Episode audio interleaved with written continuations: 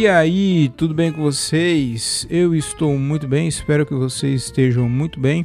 E eu queria dar uma notícia para vocês. Eu queria falar que esse podcast, depois de hoje, nunca mais será o mesmo, porque eu, eu acredito que o convidado desse episódio elevou, elevou e mudou o nosso podcast de patamar. Eu troquei ideia com um piloto de avião caça, simplesmente um piloto de avião caça. E meu, foi um papo muito legal. A gente, além de falar sobre a profissão dele, a gente conversou sobre tudo. A gente falou sobre foco, sobre ter determinação, enfim, tá um episódio muito, muito, muito foda. E antes de começar, mas antes de começar o episódio, eu queria dar alguns recadinhos aqui. Eu queria que vocês me seguissem no Instagram, que é o arroba o Thiago Ferreira com TH e 2Gs. Também queria que vocês dessem uma moral para minha marca de roupa Lacomedy. O Instagram dela é arroba vai de Lacomedy. E a gente também tá com uma lojinha na Shopee entra lá no, no, no, site da Shopee, digita loja da Lacomedy e você vai poder comprar qualquer camiseta lá, que tá muito legal, tá com uns preços muito bacana. E é isso. Sigam ela no Instagram, não sei se eu já falei, é arroba vai de Lacomedy. E eu também queria deixar um recadinho aqui que é, é sobre a rede de podcast dos meus amigos. Os meus amigos, eles também estão com uma, uma rede de podcast aqui no interior. E são um podcast que tem bastante potencial. Eu tenho certeza que esses moleques vão longe, que vai dar muito certo. Então eu queria que vocês dessem atenção e ouvissem o podcast dele. O nome dele, o podcast do André Otávio, que é toda segunda-feira. Agora ele também está com, com episódios de quinta-feira, que é, que é o Mente Vazia. Então toda segunda e quinta tem episódio do André Otávio Podcast. Meu, é muito legal, é muito engraçado. Eu confesso que é, é um dos meus é, podcasts preferidos. Eu gosto muito de ouvir e é um parceiro nosso também. É, o podcast do meu amigo Diogo Andrade, que é, está ao ar toda quarta-feira, que é diário de Open Mic, que ele conta várias curiosidades sobre tudo, sobre tudo. Tem curiosidade sobre abelha, curiosidade sobre ET, que para mim foi o melhor episódio até hoje, muito engraçado, muito divertido. Eu queria que vocês ouvissem, dessa moral para ele. E também tem o, episódio, o podcast diário do meu amigo Daniel Reis. O nome do podcast é 365 dias com Daniel, 365 dias com Daniel. Eu vou deixar na descrição do vídeo e o, o, o link de cada podcast, mas é muito legal. É, enfim, o, o, podcast do Daniel, inclusive, é, é, bem curtinho, é entre 10 e 11 minutinhos. Então, 10, 11 minutinhos é muito rapidinho. Acho que não custa nada você é, se divertir, perder um pouquinho do seu tempo. Perder não, acho que você vai ganhar seu tempo assistindo, ouvindo o, o, episódio do não só do Daniel, mas de todos os meninos, que eles têm bastante potencial, muito engraçado e eu tenho certeza que vocês vão curtir. E eu já me alonguei demais aqui e é isso. Eu espero que vocês curtam, se divirtam. Sem mais delongas, senhoras e senhores, Bernardo Chu, um piloto de avião caça. Solta a vinheta.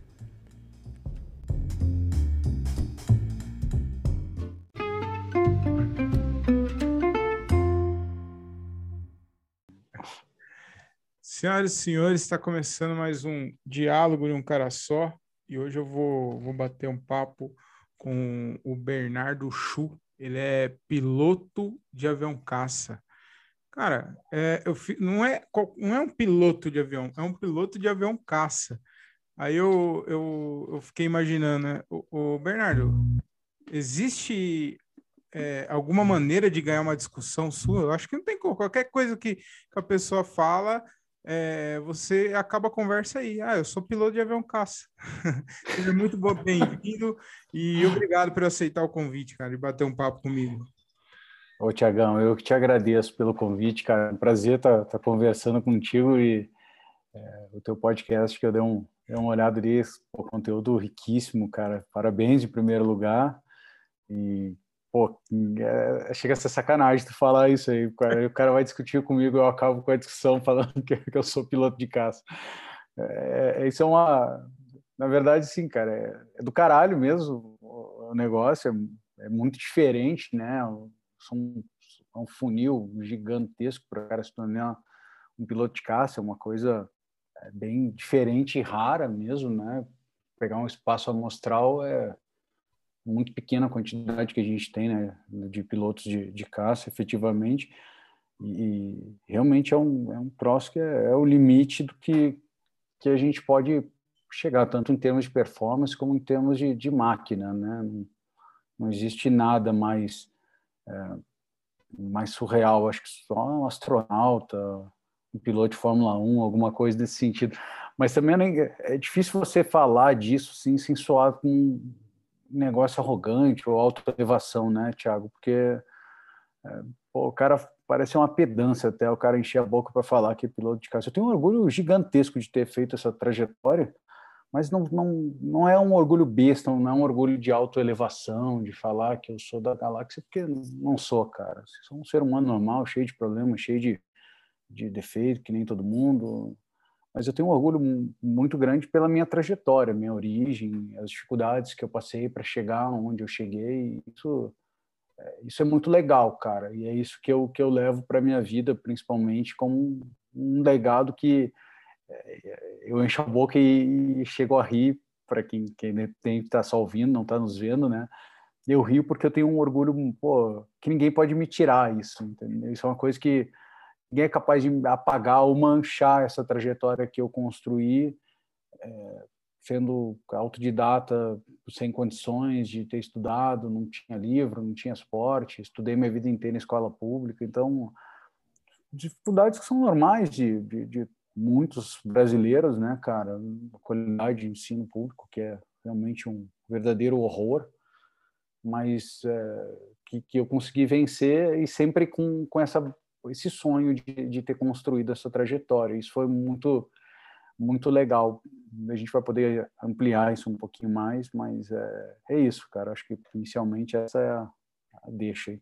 Ô, Bernardo, eu não acho como arrogância, não, você falar que você tem orgulho de, de, de ser piloto. Eu não, eu não sei porque no Brasil, é, tudo que você fala, se você fala que você é muito bom em algo, em alguma coisa, soa como arrogância. Eu tenho certeza que você abriu mão de muita coisa, você é, não foi da noite para o dia que você, que você se tornou um piloto de caça, entendeu? Então eu não sei por que, que o, no Brasil tem muito disso, nossa, o cara é um arrogante, só porque ele fala que, que ele é piloto de caça, ou senão é, qualquer, qualquer outra área também, tudo que, que se eu chego e falo, não, eu sou muito bom no que eu faço, é, as pessoas... É, elas enxergam assim com uma arrogância, ela não vê o, o percurso que você teve, a, a, trajetória que você teve. Por que você acha que, que é assim, o, Bernardo? As pessoas. É... Cara, eu acho que isso é cultural, cara. O brasileiro ele tem isso é literalmente cultural da nossa nossa herança, pô, de formação histórica, cultural mesmo é muito diferente uma cultura que nenhum americano tem, que, que cara, eu, se tu estudar, se tu ver a origem cultural do americano, é, a, do, a doutrina que eles têm, tanto religiosa, que é de origem protestante, quanto a cultura de trabalho duro e árduo, e a raiz do capitalismo, que tem essa coisa da meritocracia, é, o americano não tem isso. Eu digo que dificilmente o Donald Trump conseguiria se tornar presidente do Brasil, e dificilmente um, um, um, cara milionário vai conseguir se tornar presidente do Brasil. Brasileiro, eu digo que ele tem raiva do sucesso alheio. Ele, a gente tem essa coisa do. E isso é cultural mesmo, da gente querer que alguém sempre nos dê. É, lógico que a gente vai entrar numa seara que não é muito objetivo, né, que é viés político aqui, mas é, essa questão do, dos, essa cultura do paternalismo que está impregnada na nossa cultura, tanto no governo. O governo ele tem que é paternal, ele tem que tutelar todas as atitudes, ele tem que regulamentar tudo. E, essa coisa toda permeia essa, essa questão. Então, é muito fácil você olhar para alguém e, e, e falar qualquer bobagem. Difícil é você construir uma trajetória, né? Então, e, e assim, Tiago, só para abrir um, um parênteses, eu não falo disso assim no sentido de.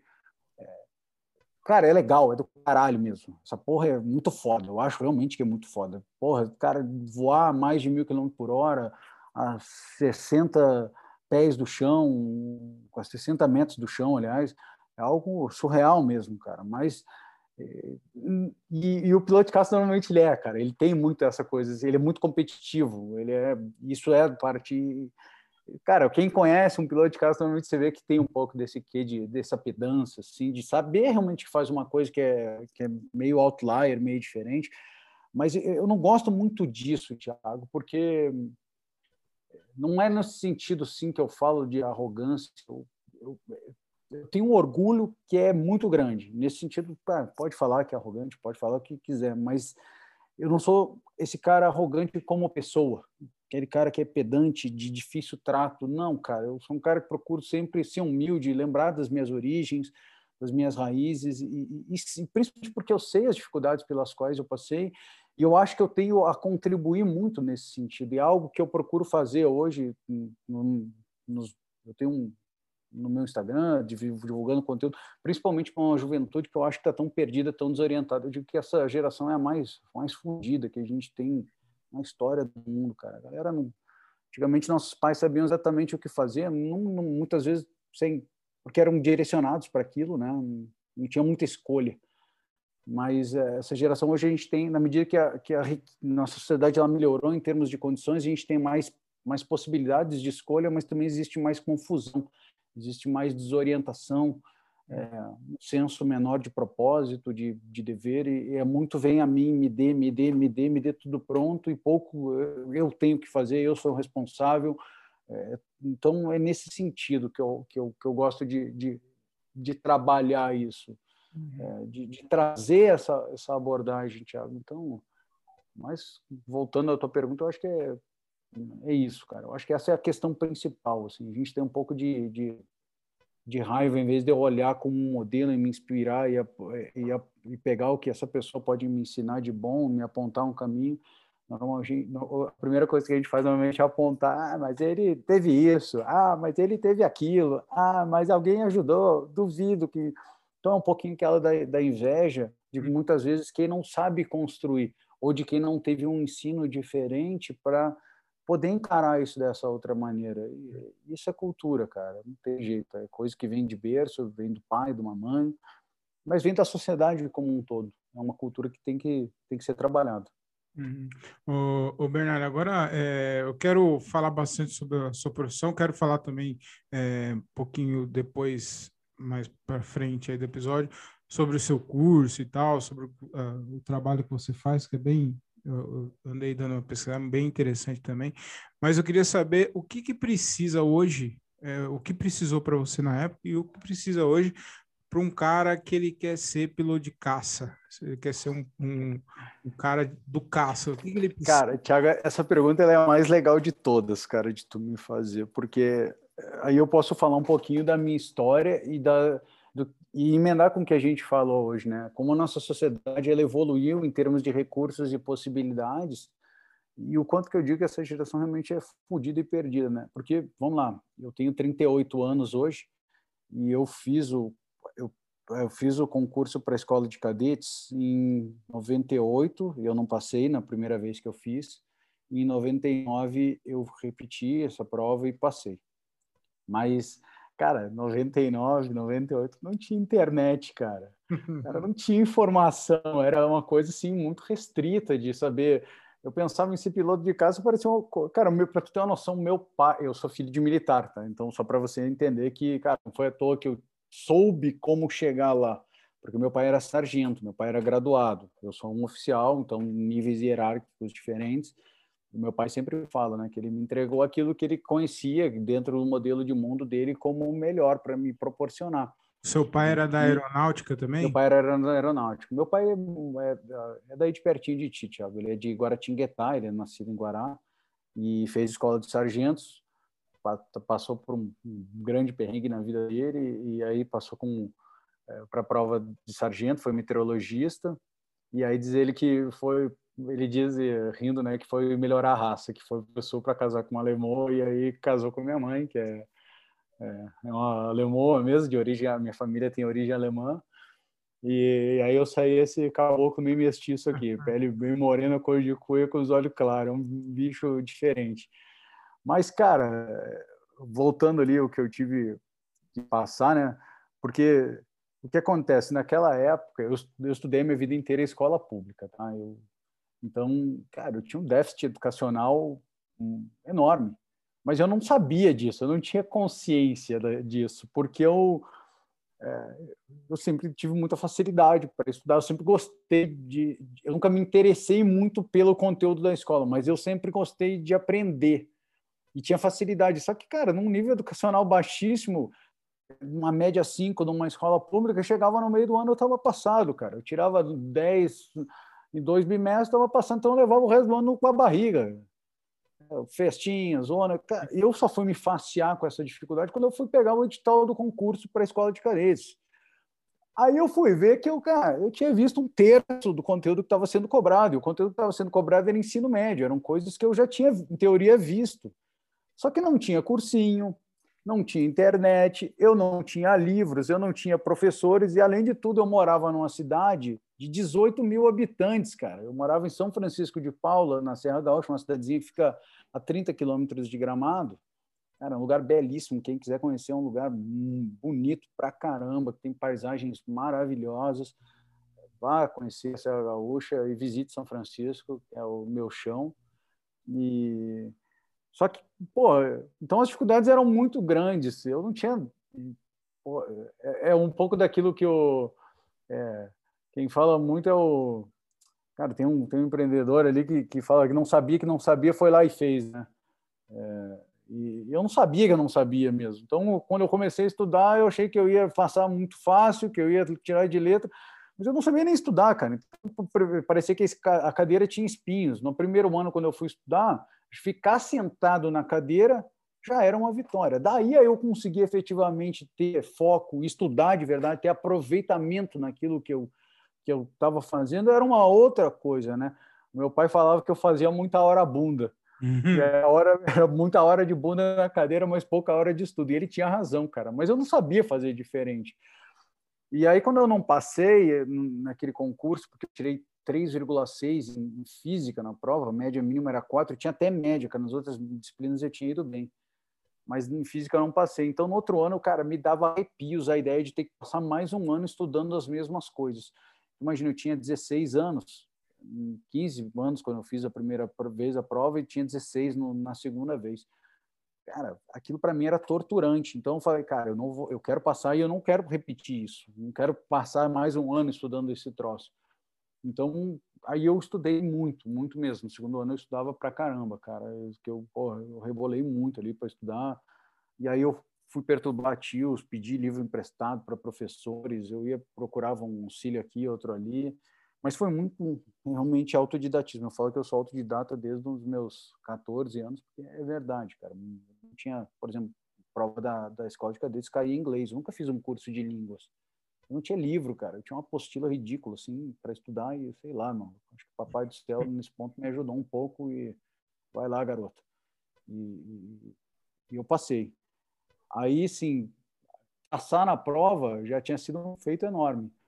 Mas tinham outras mil coisas, né, cara? Tipo, porra, preparo físico, condicionamento físico, um teste físico. Cara, eu jogava bola no colégio, mano. Uma coisa é você jogar bola, outra coisa é você ter condicionamento físico. Você fazia uma prova lá de 2.400 metros correndo, eu não fazia uma barra, não puxava, não sustentava meu corpo. Eu era um palito, era um. Eu falava que eu tinha um chassi de grilo, né? Eu entrei na escola, eu tinha 55 quilos, cara. Eu tinha dois centímetros a menos que eu tenho hoje, tenho 55 quilos. E, e aí eu fui me desenvolvendo. Eu saí da, da escola de cadetes, com, saí da AFA, aliás, no, no final dos seis anos, com 75 quilos. Cara. Então, eu ganhei 20 quilos de massa muscular nesses anos como cadete, né? Mas, é, propriamente, imagina, um funil da prova, quando eu fiz, tinham 25 mil candidatos para selecionar o final de exames médicos e físicos, 120 dos 120 na AFA saíram, formaram 71 cadetes na minha turma. Uhum. Dos 71, 24 foram selecionados para o curso de caça. Dos, dos 24 que, que foram selecionados para fazer o curso de caça, onde eu cheguei para voar um jato supersônico, sete chegaram. Então, para pensar que um menino fudido lá da Serra Gaúcha saiu, fez um sem de escola pública de 25 mil para tu chegar em sete, cara, é um funil absurdo, né, cara? É, é assim, é, é, que nem jogar bola, assim, é 7 em 25 mil que chegam a ser é, um atleta profissional. E, a diferença é que eu não ganho nem esses caras ganham, né? Isso aí é fato. É. Mas é algo extraordinário. E, e aí, para completar, cara, hoje tem muita informação, né? Hoje, tu botar no Google aí como se tornar um piloto de caça, vai abrir o site da FAB, vai ter blog, vai ter um monte de coisa, vai ter um monte de gente falando. Hoje tem informação, mas basicamente é um concurso, é, um, é tipo um vestibular, com mais vagas para quem faz a escola de cadetes, que é um ensino médio. E aí, esses caras que passam nesse concurso e vão para a escola preparatória de cadetes do ar, que fica em Barbacena, em Minas, eles têm vaga direto para a AFA, sendo tendo sucesso nas provas é, e, e, nenhum problema na parte física e médica, clínica médica, o cara vai para a AFA. Aí ele vai voar lá, vai fazer todo o curso acadêmico, que é em nível superior, uma ciência aeronáutica com aplicação à aviação militar, e aí ele vai ser selecionado lá para fazer é, o curso de caça. E aí vem outro grande gargalo, né, cara, que é o voo. O voo o voo é, um, é o grande gargalo da AFA mesmo, porque você, a não ser que você tenha sido um cara com grande benesse da vida, tenha tido uma oportunidade, você nunca voou quando você chegou quando um cadete. Você não participou de um aeroclube. Tem cara lá, assim como eu, eu voei antes de ter uma carteira de motorista, mas eu nunca tinha voado antes. E todo voo é avaliado. A maior taxa de atrito, que são é, como o nome técnico que se dá para o cara que é desligado na AFA, ele vem do voo. É o cara que não teve sucesso. É um, um contraste muito grande com um aeroclube.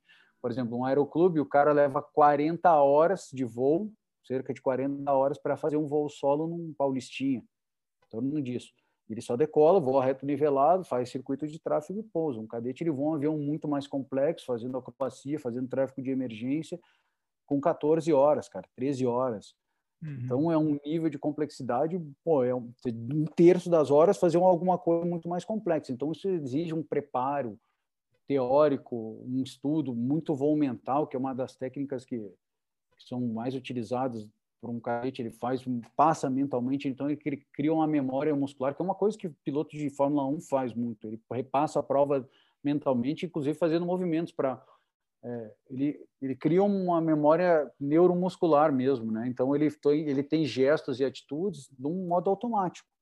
E o cadete é a mesma coisa. Inclusive a gente brinca, o cadete ele tá tão no piloto automático que o instrutor manda ele fazer uma coisa e ele não faz, ele não faz, cara, ele não executa, porque ele está com uma memória já tão decorada, tão mecanizada que o cara não consegue é, ouvir, interpretar muitas vezes e, e fazer um, um gesto diferente para fazer uma correção de uma habilidade psicomotora. Então, é, e essas são as maiores dificuldades que um cara tem lá na AFA. O cara não sabe como é que vai ser no voo. Ele não sabe se ele vai ser um. Tem cara que, que era é absurdo. Lógico que com experiência, com horas de voo, isso se iguala. Mas tem cara que nasce com asa. Tem cara que não consegue mascar um chiclete e correr e o cara voa super bem, cara.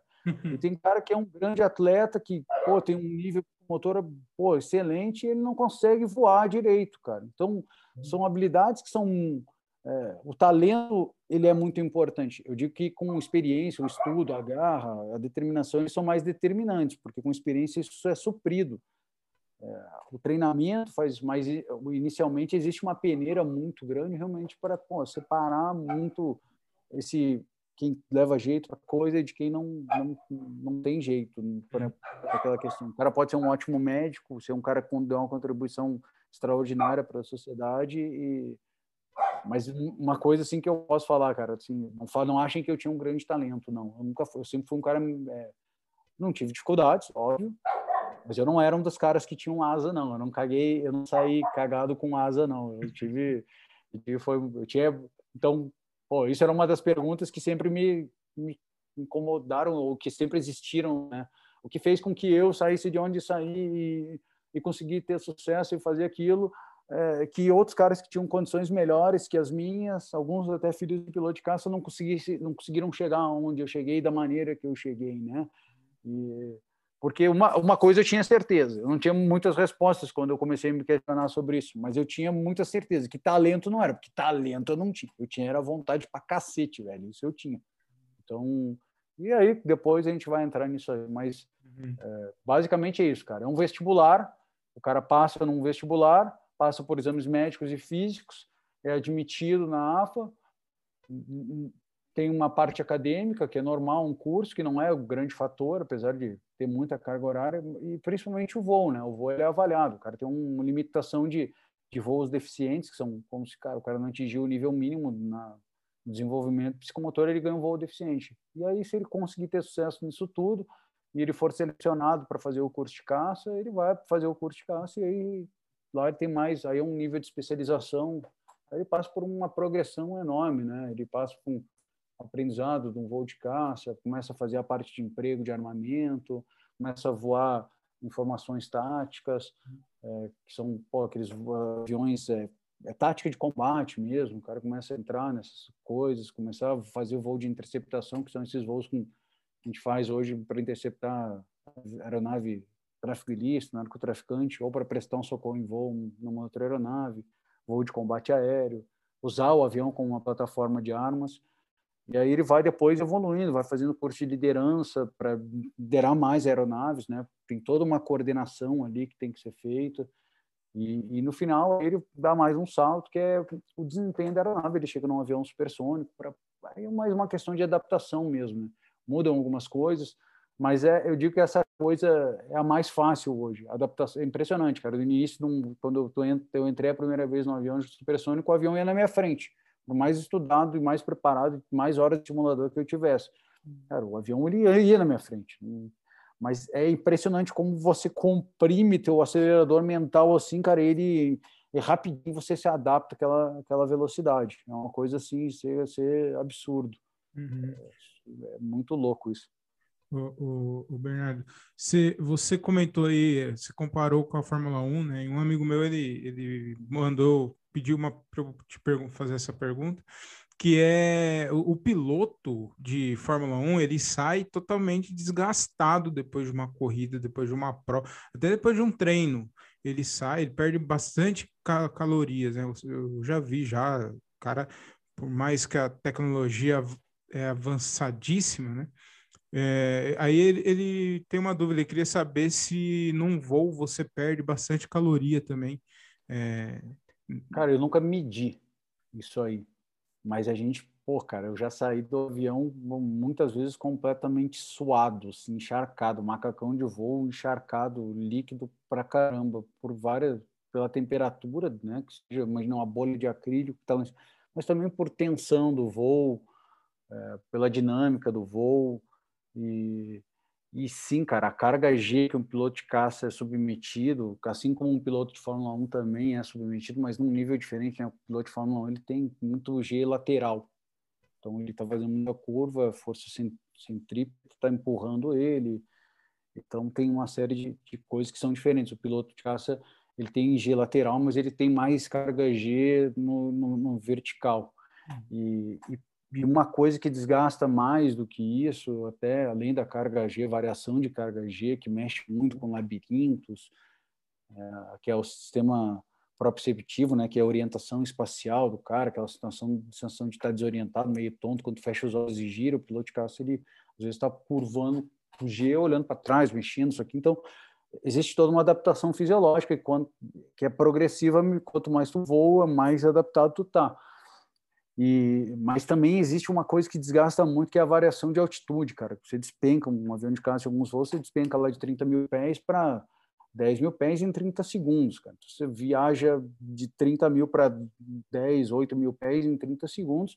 E essa variação de altitude, a aeronave ela é, é cabine pressurizada, mas ela mantém um diferencial de pressão. E essa variação de pressurização, cara, isso dá uma judiada no, no cara pesada, assim, pesada. Um voo de combate aéreo, então, que tu mistura tudo isso e muita carga G, muita variação de velocidade, muita é, variação de altitude, tu sai dali meio triturado mesmo, cara. É um uhum. moedor. Tem voo que tu sai assim destruído. Mas em compensação, Thiago, tem uma coisa que é muito curiosa, que é a adaptação do cara. Quanto mais tu faz isso, é que acho que é que nem correr, cara, que nem preparo físico, assim. Quanto mais tu faz, mais adaptado tu fica. Então, Pô, se tu começar, se tu fizer hoje uma maratona do nada, cara, você passa uma semana sem andar. É, por mais que você tenha um condicionamento. Não, pô, você ficou um ano sem correr 40 km, está correndo 10 km, cara, vou fazer uma maratona amanhã. Você vai ficar uma semana sem andar, maluco. E o piloto de carro é a mesma coisa. Faz, pô, passa um período sem fazer um voo de combate, ou ficou por algum motivo ali, pô, ficou doente, ficou gripado, ficou fora do voo 15 dias. entra no primeiro voo, vai fazer um voo de combate, cara, toma, parece que tomou uma surra quando saiu do avião. Agora, se o cara tá fazendo aquilo todo dia, tá fazendo, começa a fazer dois voos todo dia daquilo, chega uma hora que tu já tá na tua carcaça se adapta àquela judiaria toda ali. Então, mas é desgastante pra caramba, cara. É muito desgastante mesmo. Não só mentalmente, mas fisicamente, muito, muito pesado. Eu, eu não sei aonde foi que eu vi, foi em algum podcast que eu vi o cara falando que ele participou de um, um desses programas de TV aí, que ele foi a bordo de um, de um avião de caça e ele apagou, tipo, chegou num, num determinado momento lá que ele apagou, ele apagou, desmaiou e, e, aí ele voltou do nada, ele já estava já tava voando normal assim. E aí o cara falou que isso daí é muito comum acontecer, pode acontecer. É comum, comum pra caramba. E pode acontecer com o piloto ainda. Eu, Não acontece. Queria cara, te acontece. perguntar várias vezes. Como que faz se acontece isso com o piloto? Cara, vamos lá. É, isso é uma coisa muito legal de a gente entender a fisiologia. É, o nosso corpo é muito sábio, cara. Ele Fis... fisiologia, tá? Aí é para a gente entender. O nosso corpo tem sangue circulando todo o tempo. E, e, a carga G nada mais é que uma força vertical. Então, se eu aumento essa força vertical por inércia, vamos supor, tá puxando o sangue para baixo. Então, o que acontece? Quando o piloto está puxando carga G acima, G, o que nos prende no chão é a força da gravidade, é 1G. Se você é submetido a 5, 6, 7 vezes a gravidade, é 7 vezes essa força te puxando para baixo. Isso, se for um instantâneo, cara, esse sangue ele tende a descer da cabeça para os membros inferiores do corpo, regiões abdominais. E, cara, falta de sangue no, na cabeça significa falta de oxigenação no teu cérebro. Falta de oxigenação no teu cérebro significa que você não vai ter raciocínio, não vai conseguir pensar não vai conseguir executar comandos. O que, que o teu corpo faz, cara, quando você é submetido a uma carga G meio, instantânea e você não está preparado, ou você extrapola o limite que o teu corpo é capaz de suportar naquele momento? Existe uma coisa que é, de G-lock, que é quando o cara dá uma preteada na vista, cara. Sobe, passa esse sangue, sai da cabeça, cara, o cara preteia a vista, assim, ele até consegue estar tá pensando, mas ele, é impressionante, o teu corpo ele perde a força, cara. O teu braço solta. E, e nessa, nesse soltar da pressão, por exemplo, eu estou puxando mancha, estou executando uma força aqui. Nisso aí que passou, o, o sangue saiu da cabeça, a minha mão pô, é, um, é um ato automático do corpo. Eu perco a força e o que acontece? Eu alivio essa pressão no manche.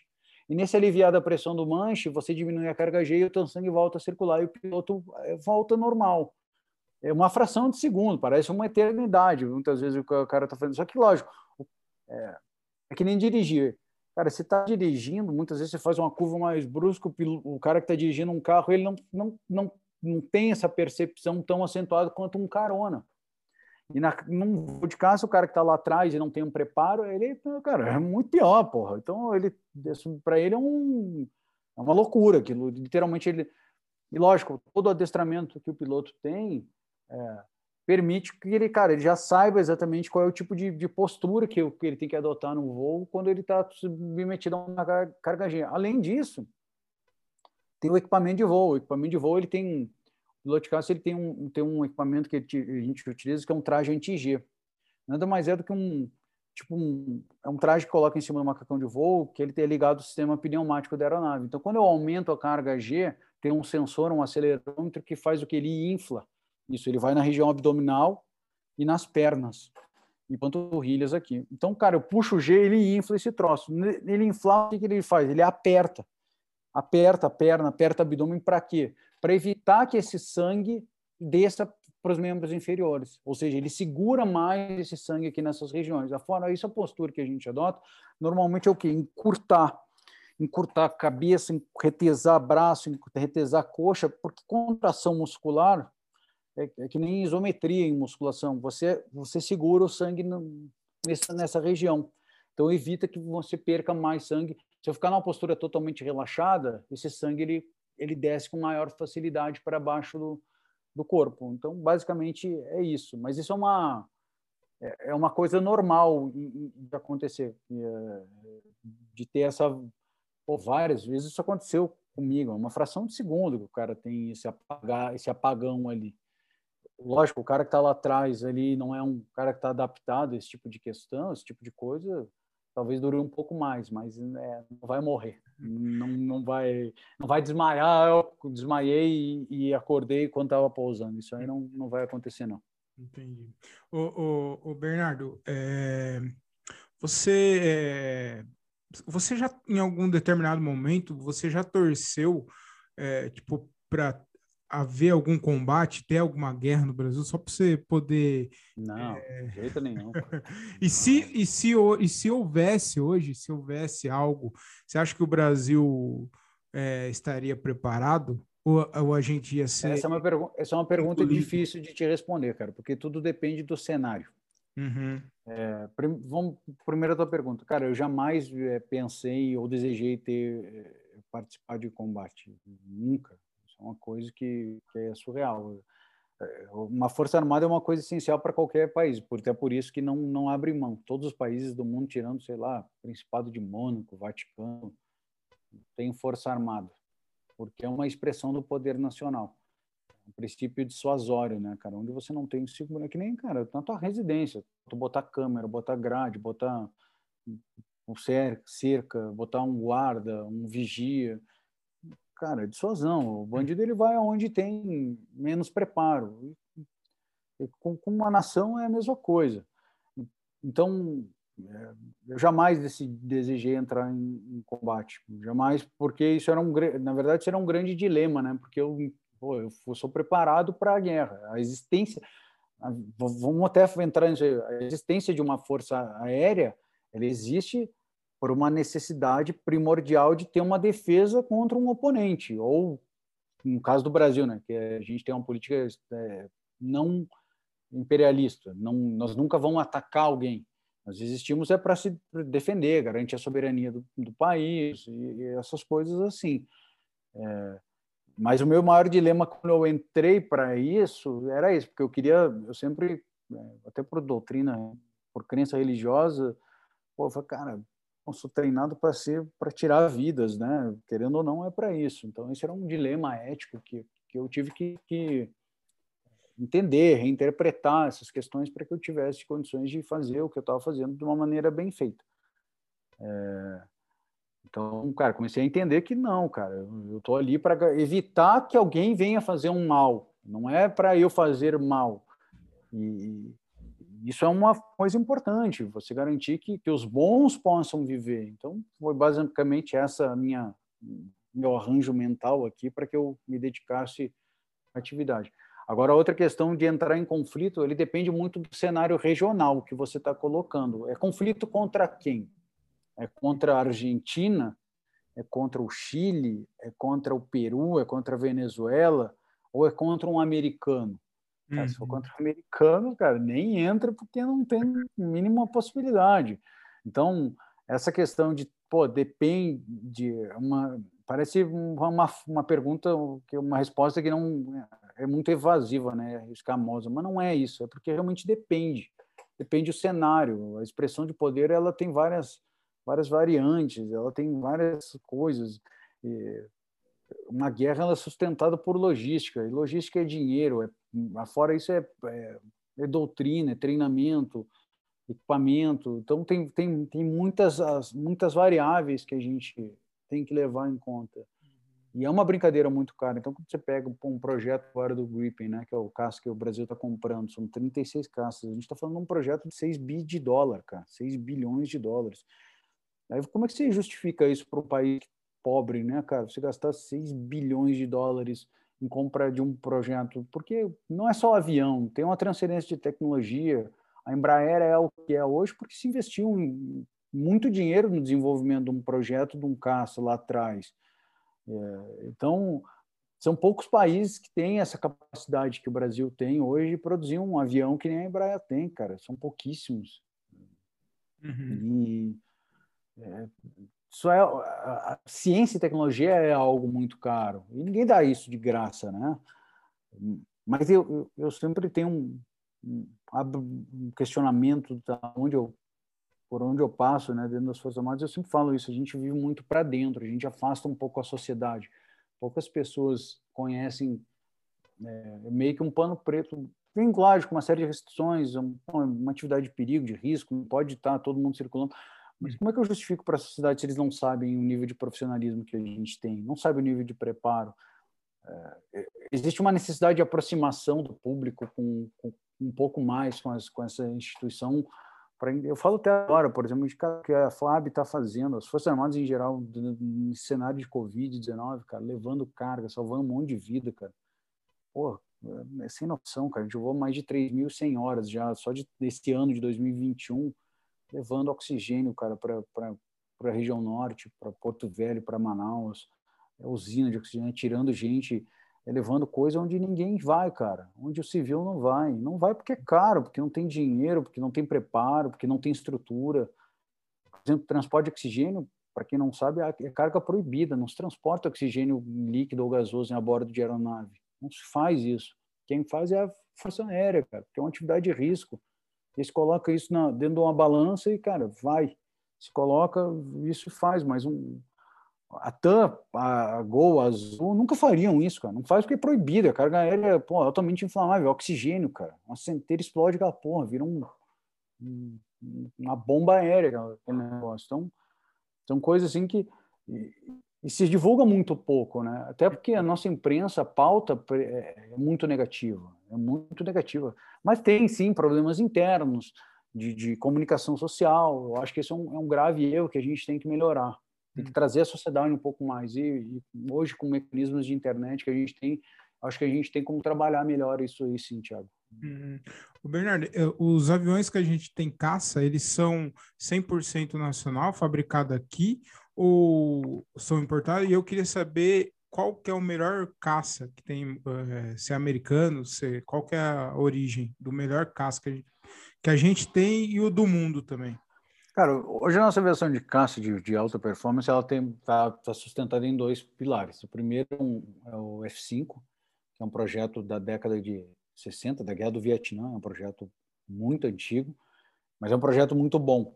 E diferentemente de um de um, de um carro, por exemplo, cara, um avião ele não é só ah tá velho, porque um avião você tira toda a parte interna e coloca aviônicos novos, você coloca um radar moderno, você coloca um armamento, isso muda completamente a mesma aeronave, fica uma outra coisa, que é o que a gente tem hoje, né? Nós temos um projeto antigo, mas que também tem um, é um, um avião de terceira geração ali com quarta geração tem emprega tem um radar sintético que é de fabricação italiana que tem míssil de longo alcance de médio alcance na verdade que é o que a gente chama de combate BVED Beyond Visual Range que é pô você lança um míssil você mata um cara em teoria né?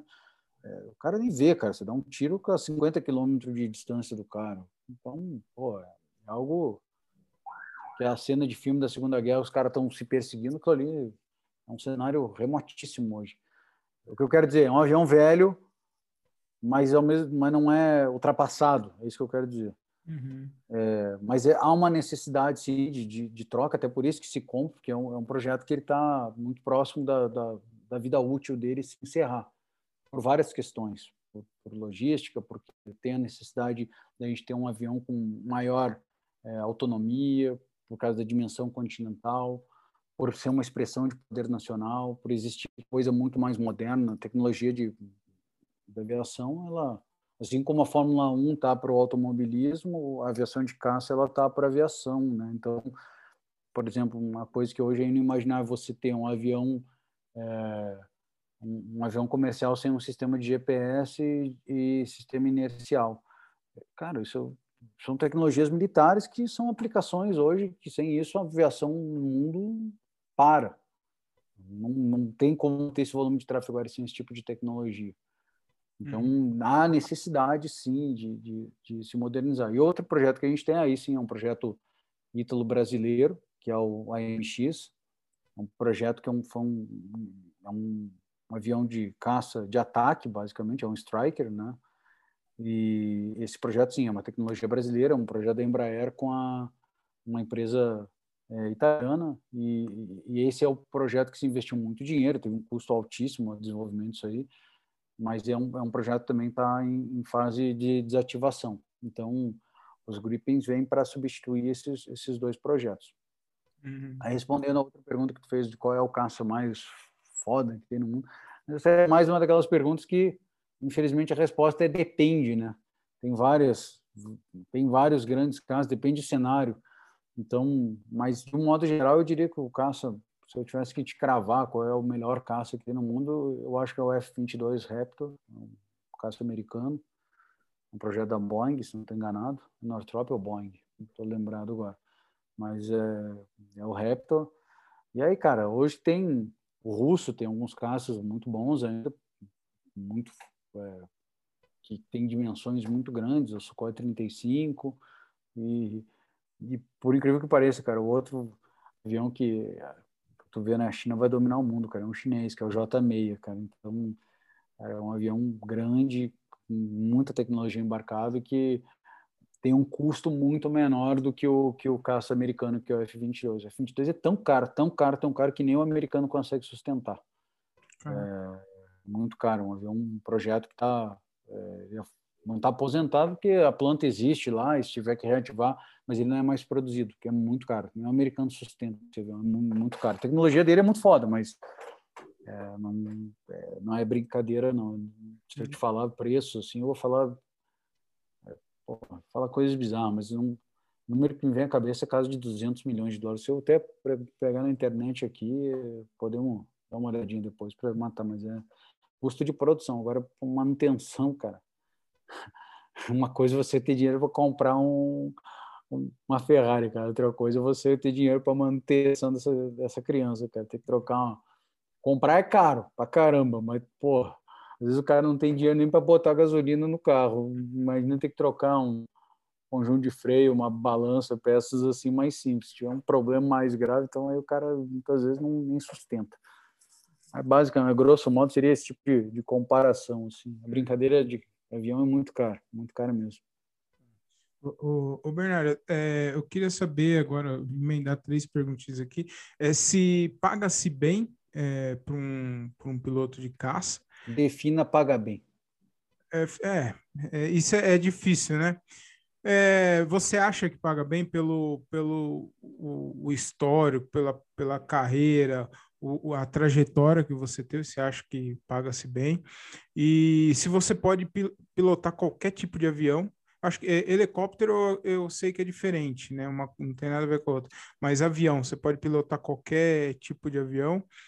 E a outra perguntinha que eu queria saber também é que se o, o quão focado, o quão de foco e determinação precisou para você conseguir ser um, um, um, piloto de caça e se você levou alguma coisa disso para sua vida no, no dia a dia, em outras coisas. Primeira coisa, o paga bem, né? Eu, eu digo que um piloto de caça nunca vai ser um cara rico. Esquece, nunca vai ter ele vive bem, cara. Principalmente de, porra, cara, chega a ser sacanagem eu achar que eu, eu recebo um dinheiro ruim. Ridículo, seria absolutamente ridículo eu falar, falar isso. É sur, seria surreal. É, agora, assim, poxa, pensar o nível de profissionalismo, o nível de demanda que existe, o nível de responsabilidade que um cara tem, eu acho que, que tinha que pagar melhor. É, pô, o cara voa sozinho num equipamento de 25 milhões de dólares, com uma, e às vezes é um menino, cara, de 20 e poucos anos que está operando isso. É muito dinheiro é, uma hora de voo de, de um caça em torno de 8 mil dólares, cara. Então, é, é coisa para é caro, é um negócio muito caro. E são muito poucos. Mas é, a gente faz parte de uma carreira militar. E uma carreira militar, é, ele existe uma linearidade de, de remunerações. E a gente sabia disso quando assinou o contrato lá. Você quer participar? Sim, eu quero participar. Então, eu ganho a mesma coisa do que um cara que tem o mesmo posto que eu, que é de, pô, cara, sei lá, é, é um cara de infantaria, que é um cara de solo, que hum, faz instrução de tiro, essas coisas assim, e o nível de complexidade das atividades são completamente diferentes, o nível de demanda, de preparo que o cara tem, aqui não é crítica, não, cada um faz o seu papel, mas são níveis de, de preparo, de demanda de responsabilidade que são distintos. Então, se for considerar esse quadro, eu acho que um piloto de caça não recebe o que deveria. Ponto. Tá? Mas se vive bem, cara. E, assim, se vive, não tem luxo. Nunca vou ter luxo com o dinheiro que, eu, que, eu, que um piloto de caça recebe. Mas se o cara souber administrar, for um cara bem organizado, ele consegue fazer um bom planejamento financeiro e, e ir para a reserva, que é se aposentar com, com é, uma quantia que é mais do que suficiente para ele viver bem, educar bem os seus filhos. É, talvez dificilmente vai conseguir dar as melhores escolas, principalmente se morar em Brasília, que, cara, escola é caro para dar, dar, nossa senhora, cara, é assustador isso aqui em Brasília. Assustador, assustador mesmo. Mas e tem mais um, um, grande problema, né, cara? O piloto de caça, assim como em geral os militares, principalmente os oficiais de carreira, a gente tem é, muita mudança. O cara tá sempre se mudando, cara. Então, cinco anos num lugar, vai para outro lugar. Então, cara, a mulher do cara acaba sofrendo muito com isso. Difícil uma mulher do cara conseguir ter uma, desenvolver uma carreira. Muito difícil, cara. Então, as mulheres são heroínas nesse ponto, que elas abrem muito de si para acompanhar o cara o marido, né, o companheiro. Falo mulher porque, em geral, os homens são maioria nas carreiras de Forças Armadas. Hoje a gente tem mulheres que são pilotos também, então o quadro poderia ser, servir para o outro lado. Mas, de uma maneira geral, são mais homens. Então, falo mulher. É, minha esposa ela sofre com isso, cara. Porra, ela é de origem de carreira no setor financeiro, bancário, e aí saiu do banco, trabalhando na corretora, e quando estava se estabilizando eu vim transferido para Brasília, aí teve que sair de tudo, inicialmente até pensamos, não, fica aí, aí faz uma transição, daí daqui a pouco, não, não vai dar certo esse troço, larga tudo, aí sai da estaca zero, aí veio para cá, engravidou, e, então, cara, existe uma série de sacrifícios que são, são feitos. O que eu quero dizer com isso? É que é, é difícil a outra a outra parte da família conseguir complementar a renda, e hoje é uma situação é quase inimaginável isso, né? Numa família não ter os dois que trabalham e contribuem com renda. E o militar ele tem essa particularidade. Muitas vezes é muito difícil a, a outra parte conseguir complementar essa renda. É, se você botar no Google aí, cara, assim, é, é coisa de ganhar mais líquido salário no meu posto hoje dá dá um, dá um líquido, tá? Porque a gente tem desconto, pensão militar, é um valor altíssimo, muito desconto em imposto de renda, é, desconto do sistema de saúde. É, até por isso, além de outras particularidades, o militar ele vai para vai para reserva com salário integral, né? A gente acabou de ter uma reforma previdenciária, mas dá em torno de 13 mil reais líquido. Então, meu salário hoje num posto de major, que é um oficial superior. As carreiras mais rasas, né? Um cabo, um soldado, as remunerações são muito, muito menores. Então, em torno disso, cara. Então, falei mais claro do que isso aí, aí cada um faz o seu julgamento, se, se é, é, bastante, ou se é muito, ou se é pouco. É, por isso que eu te falei, né? De, defina ganhar bem. Uhum. Para muita gente é muito dinheiro, para outros não é porra nenhuma. Então, é, é, difícil eu falar se ganha bem. O que eu digo é que dá para viver de uma maneira justa e, e digna. Isso aí é, é fato. Uhum. É, é, só te cortando um pouquinho, ô, Bernardo. Você falou de, de pat algumas patentes e tal eu queria saber se é, qual é a patente do, do piloto. Na Força Aérea ele é, ele é oficial. Oficial quer dizer que ele é uma escala tipo para ser líder, para ser o chefe, né, cara? É o cara que, que é um funil, tem como qualquer coisa, tem muitos técnicos, muitos executores e alguns poucos chefes, né? É um funil. E os oficiais são esses do topo, cair em topo de funil. É um, é um funil literalmente. Então, ele se forma como um cadete, ele vira aspirante, e aí o curso de piloto de caça é feito durante aspirantado. Depois ele vai para um esquadrão que é da fronteira oeste, o Evócio Pertucano lá, então ele é tenente, fica lá há bastante tempo como tenente, são sete anos, entre segundo e primeiro tenente, aí vai a capitão. Aí normalmente no posto de capitão ele vai para os esquadrões de primeira linha, que é voar os jatos. Então aí já é um posto, é um cara que está no meio da carreira, né? É, já está com 15 anos de carreira, mais ou menos, assim, quando é bem metade mesmo, capitão. E, e, e, o capitão ele fica mais cinco anos e aí vai a major. Então É basicamente isso. Eu estou com 21 anos de carreira agora, sou major. Então. E o piloto de caça, ele, quando chega, é basicamente isso, cara. Tenente, tenente barra capitão, barra major. Aí major já tem mais ou menos uma meia dúzia, porque não tem vaga para todo mundo. Não é nem ter vaga, né, cara? É natural. Você vai indo para outras funções que são tem que ser exercidos, que requer maior nível de experiência.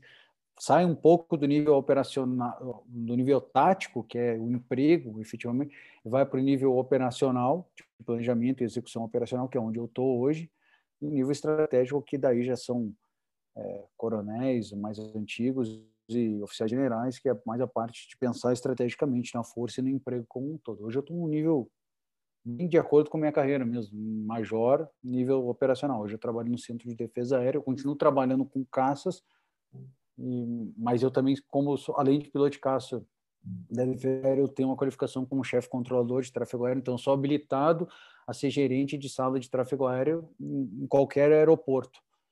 Uhum. gerente do pô, terminal São Paulo, trabalhar junto na aviação civil. Estou habilitado a trabalhar nisso aí. Eu, uhum. eu, tenho uma formação como, como controlador de tráfego aéreo também. Uhum. Então, eu tenho essa formação. Então, eu junto essas duas condições e hoje eu estou trabalhando no Centro de Defesa Aérea aqui em Brasília. continuo para entender, ficar mais claro, eu trabalho efetivamente com a defesa aérea. Só que no nível hoje eu antes eu estava voando os aviões de caça, e hoje, digamos assim, eu mando os caras decolar para fazer as interceptações. Basicamente é isso. É, e eu, né, antes de cair a, a minha internet, que eu perguntei para você também se você pode pilotar qualquer tipo de. Sim, avião. sim, sim, era essa a segunda pergunta. Sim, cara, eu tenho capacidade, eu tenho. A, é, vamos lá, cada, cada aeronave, cada projeto tem uma legislação que é específica, tá? Existe uma formação técnica para cada aeronave, não é que nem carro, ah, eu dirijo um Fusca, eu dirijo um, um, uma Ferrari. Vou ter dificuldade talvez com alguns botões. Não, avião não, tem um curso teórico manual, aula, né?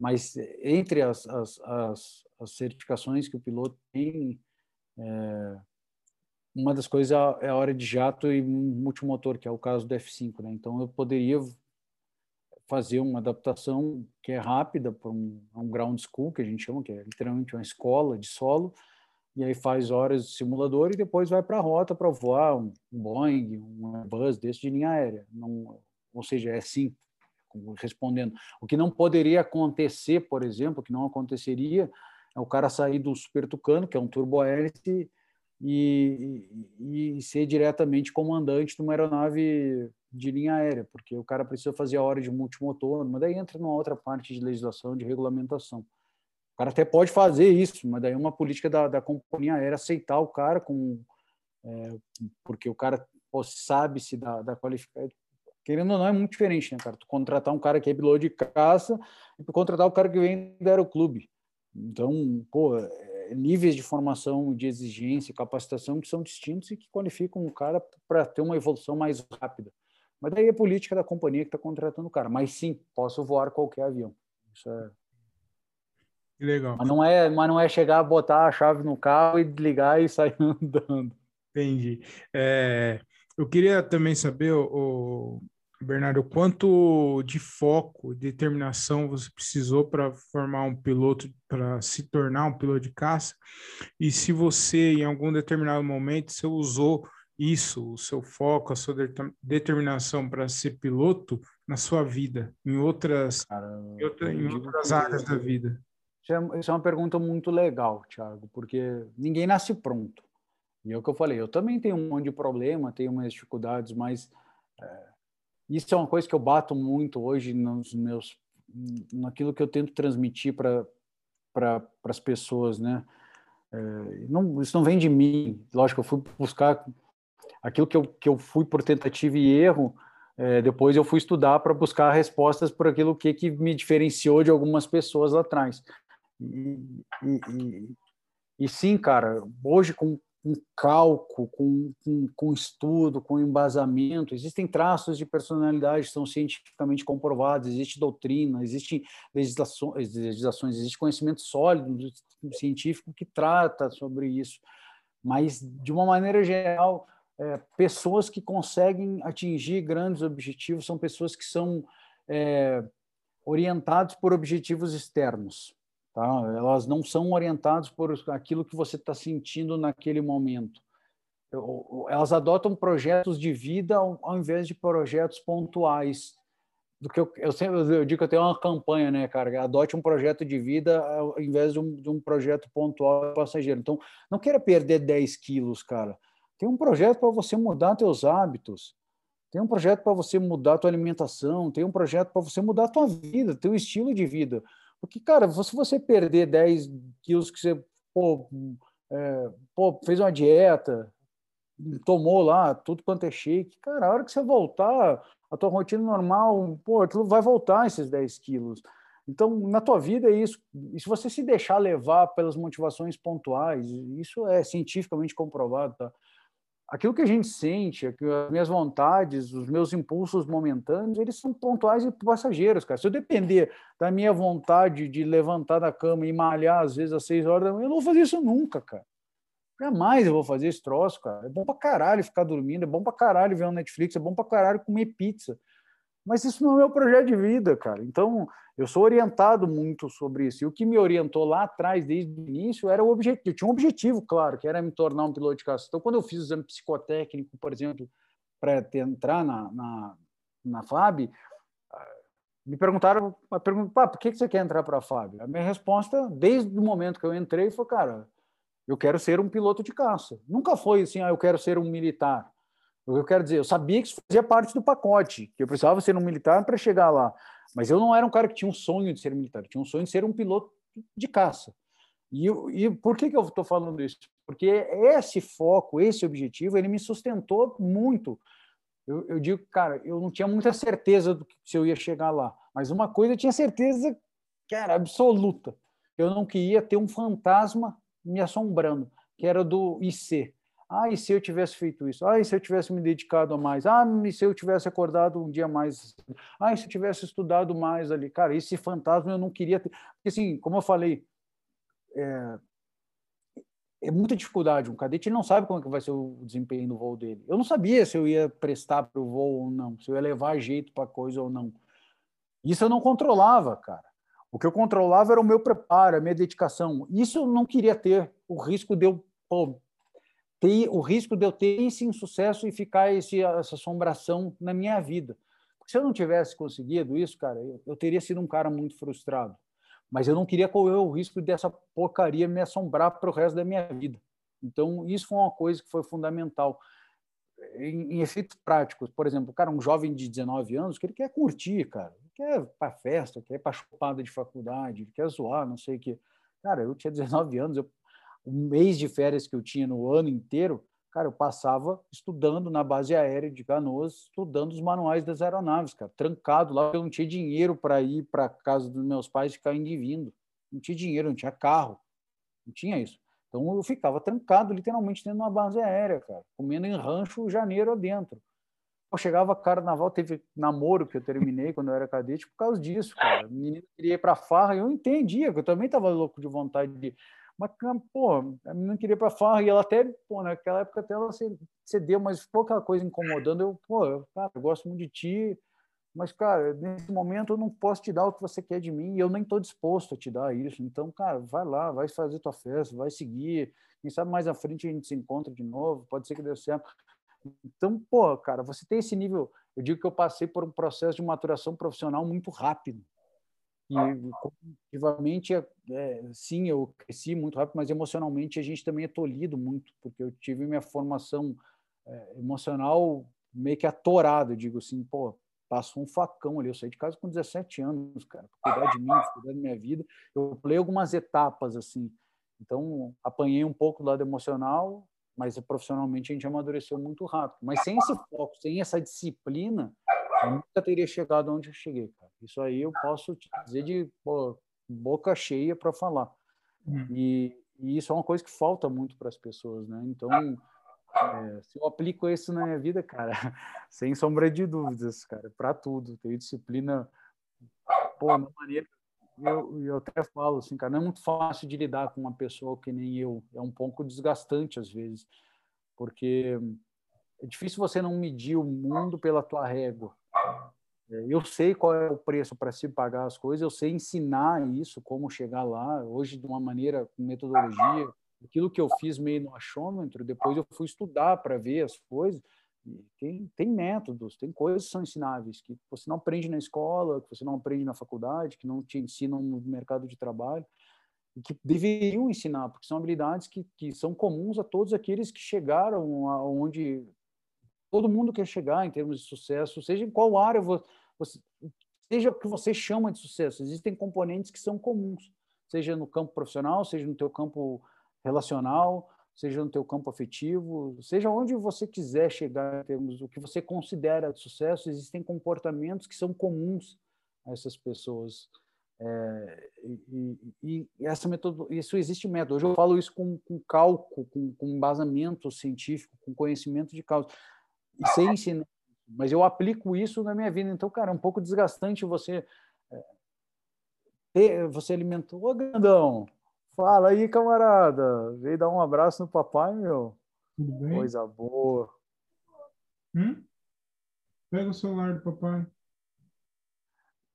Tiagão, só para concluir, cara, é um pouco desgastante para as pessoas, né, cara? Se você alimenta, por exemplo, minha esposa, ela, pô, ela sofre um pouquinho com isso, porque você, pô, lidar com alguém que é muito focado, que é muito disciplinado, é, acaba tendo algum tipo de cobrança, né? Não é por mal, mas é porque você vê alguém que está às vezes é, dando uma derrapada, escorregando, e, isso faz parte do processo de maturação dela, né, cara, dos aprendizados que ela tem. Mas isso também é um é uma coisa que eu tenho que me controlar.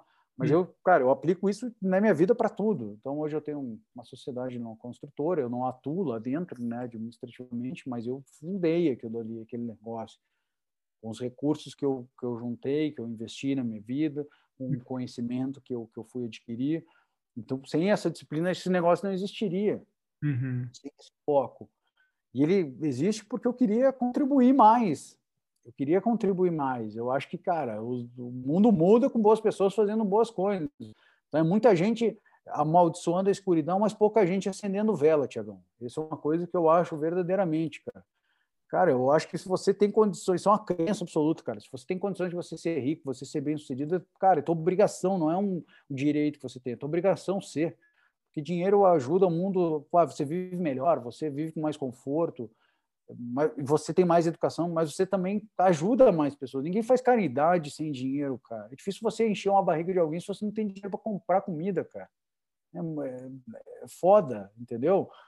Eu acho que dinheiro é ferramenta ferramenta para o bem, se bem utilizado, para o mal, quando é utilizado com ganância, com, com, com, com todos os defeitos são do ser humano, mas é, criar emprego, criar.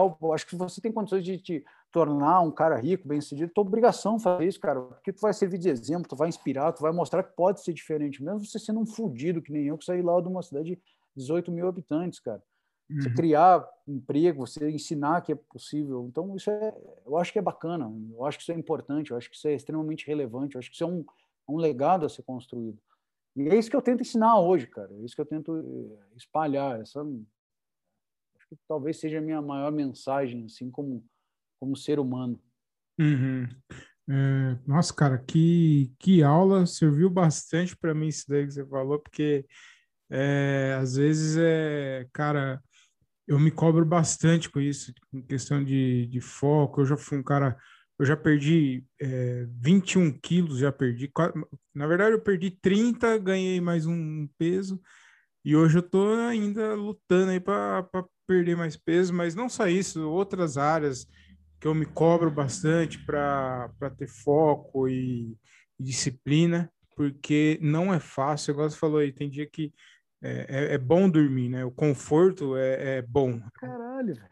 Caralho, porra. Então, a zona, a zona de conforto é bom, né? E você demorou um tempo para chegar na zona de conforto. E aí, a hora que você chega. Mas eu não cheguei na zona de conforto, Thiago, porque eu não, cara, não me permito fazer isso, cara. Eu, eu, eu vou te contar uma historinha para tu entender uma coisa, cara, que eu acho que é. é primeira coisa, assim, Thiago, não te culpa por causa disso, porque você não foi ensinado a isso. Cara, tem muita idiotice que é escrita, que é falada sobre foco, sobre hábito. Tem muita. São coisas que são chavão que as pessoas não conhecem. É que nem quando se pergunta para alguém o que é emoção. São palavras que estão tão batidas, mas as pessoas não.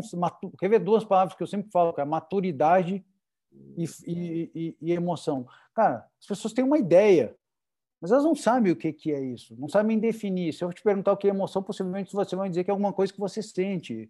Do ponto de vista científico, não tem nada a ver. Emoção e sentimento são coisas diferentes, inclusive são áreas cerebrais diferentes que tratam emoções. Elas têm objetivos diferentes. Tá? Então, eu falei maturidade. Outra coisa é que as pessoas têm uma noção, mas não sabem o que é. Cara, se fala que um adolescente não tem maturidade, porque isso é meio intuitivo, se repete, se aprende, mas, cara, como desenvolver maturidade? Me ensina a ter maturidade. É mesmo, e, e, a mesma coisa de hábito, cara. É outra coisa que tem é muita idiotice, que, que tem livro de autoajuda que fala muita besteira, cara. Tipo aquela lenda que tem de 21 dias para criar um hábito. Isso é uma mentira, cara. Isso é uma falácia. É, se você for ver de onde surgiu essa porra, cara, isso aí é um, um cara que era um cirurgião que falou disso uma vez, que pela experiência que ele tinha, é, 21 dias era o tempo que alguém tinha para se adaptar à nova imagem, autoimagem, não sei o quê, que isso, pela experiência que ele tinha, pelo jeito que ele interpretava, era a mesma coisa para mudar qualquer coisa. Isso é uma idiotice, cara. Não tem embasamento científico nenhum isso aí. Tem um outro livro que tem até algumas coisas legais, que ele é o, é o poder. Não, como é que é aquele? Onde que ele fala do milagre da manhã, cara? Ah. Idiotice que fala que você pode não dormir, ah, tu pode... Cara, isso é uma idiotice completa, cara. Dormir é uma das coisas mais importantes que você tem para aprendizado, para memória. Teu sistema linfático do cérebro só funciona durante teu sono, para recuperação, solidificação de memórias, para aprendizado. Teu corpo funciona melhor uh, quando você dorme adequadamente, cara. Uh, existem estudos científicos é, pô, consistentes, cara, que falam que tem risco de ataque cardíaco, mau sono associado ao Alzheimer. Então tem uma, um monte de coisa que tá, o que é diferente de você ser preguiçoso, mas é, mas existem coisas que você tem que proteger o teu sono para que você tenha um sono adequado. Então tem muita idiotice para falar isso. Mas especificamente sobre mudança e sobre hábito, existe ciência para você construir um hábito. Isso existe conhecimento, cara. Existe conhecimento da tua personalidade, tem traços genéticos, tem coisas que você herdou, existem traços culturais. É, é muito difícil, cara, você falar de uma pessoa para você ensinar uma mudança de um hábito, a construção de um novo hábito, se você não olhar essa pessoa eh, por diversos níveis. Existem. Cara, o ser humano, o termo científico são níveis de análise, cara. Então, tem análise é, biológica que entra tua, a, a, a, teu funcionamento neurobiológico, neuroendocrinológico, existem hormônios que têm efeito sobre você, as tuas questões hormonais, Pô, como ocorre a ativação das regiões dopaminérgicas do teu cérebro por, por ingestão de alimentos calóricos, cara. Então é altamente excitante você comer calo, caloria, comer um Big Mac, comer uma pizza. E, e nós, nós somos viciados em, em, nisso, cara. Assim como a cocaína vicia, e é um, um ativador dopaminérgico, a cocaína, cara, é o mesmo tipo de circuito cerebral é ativado por comida calórica. Uhum. Então ele é literalmente viciante, cara. É literalmente viciante isso. Então, esses são níveis de análise, mas mais coisas mais complexas, tem relações entre nutrição, o que você come, é, a tua atividade física tem, provocam alterações endocrinológicas que alteram teus níveis comportamentais. Então, esse é um outro nível de análise, análise é, nutricional. Existe uma análise que é genética, cara. Existem componentes genéticos que você não muda, é, mas aí é um, um parêntese. Genético não quer dizer que esse gene vai se manifestar. Você tem uma carga genética que não necessariamente você vai desenvolver alguma coisa, mas isso é um nível de análise que tem que ser estudado, tem que ser entendido. E a tua personalidade, existem traços genéticos, é, literatura robusta que traz isso, que traz que, cara, existem aí 50% pelo menos das tuas características como personalidade são de herança genética, cara. O que não quer dizer que não sejam imutáveis. Tudo tem limites, mas são mutáveis. Mas é um nível que tem que ser estudado, cara. Tem que ser compreendido. E aí entra também o nível psicológico, a tua relação psicológica, como tu está encadeando as ideias, como é que isso está desencadeando comportamentos. Então, cara, não existe, é, é, muito difícil você ter um profissional que consiga fazer esse tipo de análise. Não existe uma receita de bolo, existem técnicas, existe uma metodologia que te ajuda, mas pô, desde a antiga Grécia, cara, aquela frasinha do conhece-te a ti mesmo, nada é mais importante. Isso dá trabalho, camarada. Uhum. Não se caga esse tipo de conhecimento. Isso dá trabalho, cara. Isso tem que estudar, tem que se conhecer. Ninguém muda aquilo que não entende, Tiago. Uhum. Não existe isso, cara. Não tem como você fazer um, um, A gente vai criando por dicas, por coisas. Então, o que eu quero dizer, não te ensinaram nada disso na escola. Você talvez nunca tenha ouvido falar, nunca numa abordagem assim tão grande. O que eu quero dizer, para você mudar efetivamente, você fala, você está nessa luta, ganha, perde, ganha, perde, ganha, perde. Cara, você está num passo muito mais adiantado que a maior parte das pessoas, pô.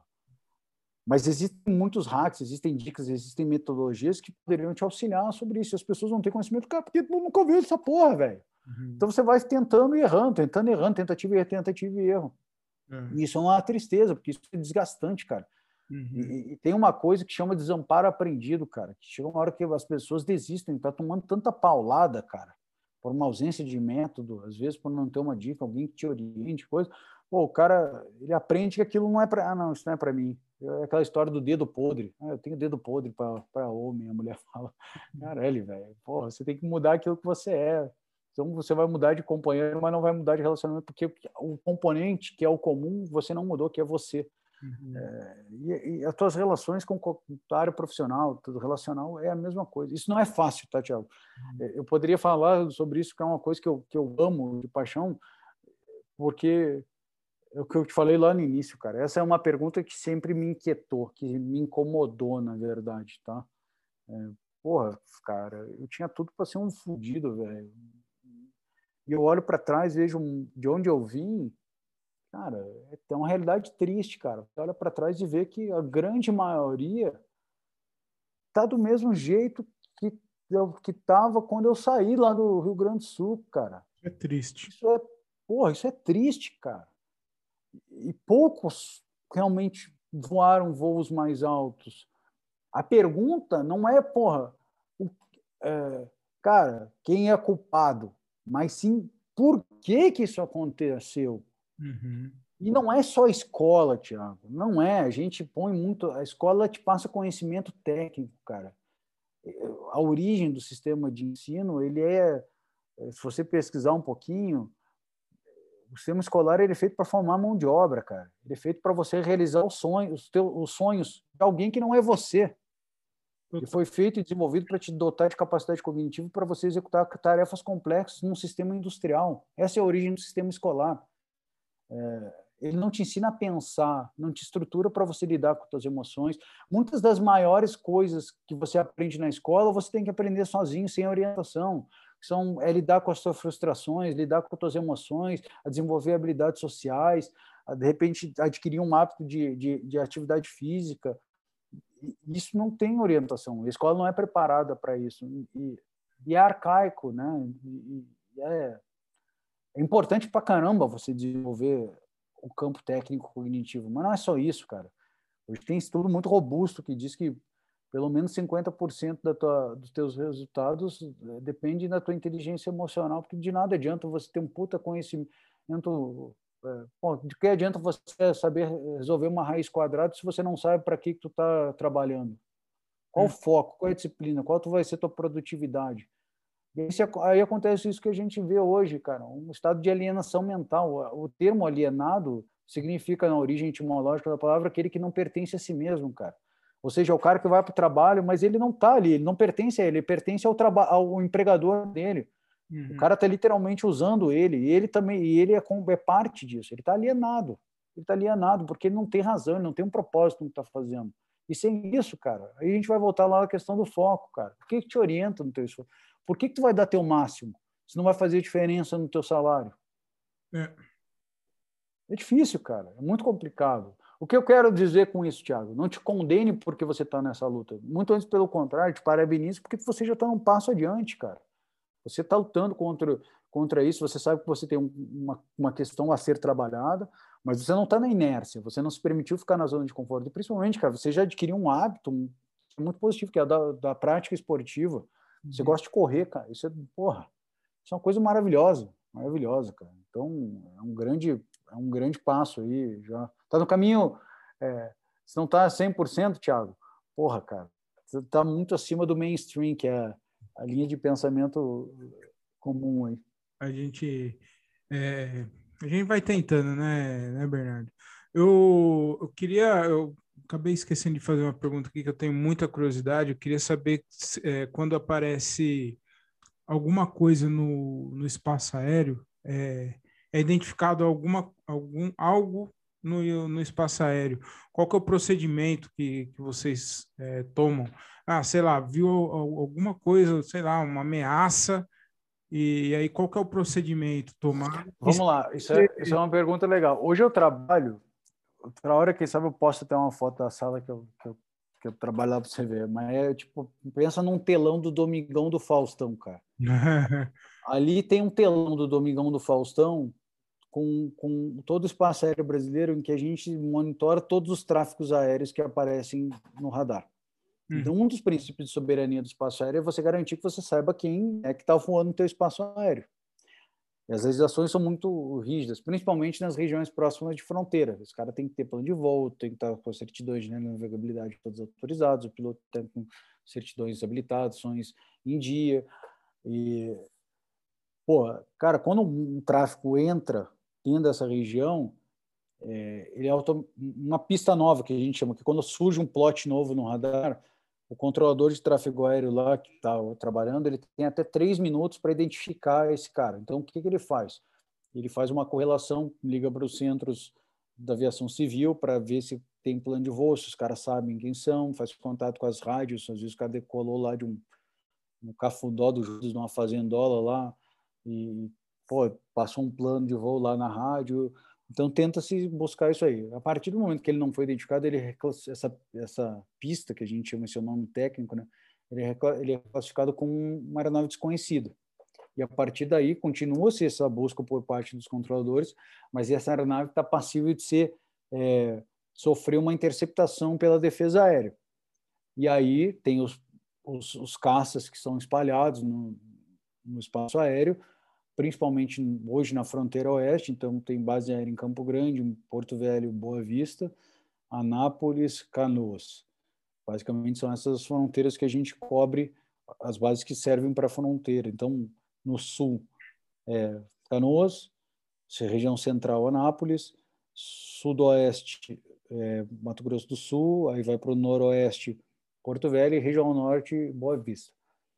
Se aciona esse esse avião de caça, segue-se uma geometria de interceptação até que esse, ca esse caça chegue lá às seis horas do, do alvo, faça-se checagem da, da matrícula da aeronave, é, passa-se matrícula, tipo da aeronave para o controlador, o controlador faz uma checagem, faz a busca nos sistemas lá para ver como é estão as condições, e aí vão se andando em protocolos a partir da, da, dessa medida de reconhecimento da aeronave vai para uma posição muitas vezes de interrogação, que é literalmente um caça aparece na lateral do cara, aqui as, na linha 9 horas, lateral esquerdo, o piloto vê ele, tem uma plaquinha no avião do cara lá que tem uma frequência de, é, de emergência, que é a frequência universal, todo mundo é isso, está hum. passível de ser interceptado pela defesa aérea e o cara tem, o piloto da aeronave tem que entrar na frequência que é um 215, e aí se fala com esse piloto, pô, pergunta ah, qual é a tua procedência, qual é o teu destino, como é que é o nome do comandante, qual é o tipo de missão que está fazendo, qual é o teu código de ANAC, né, que é o,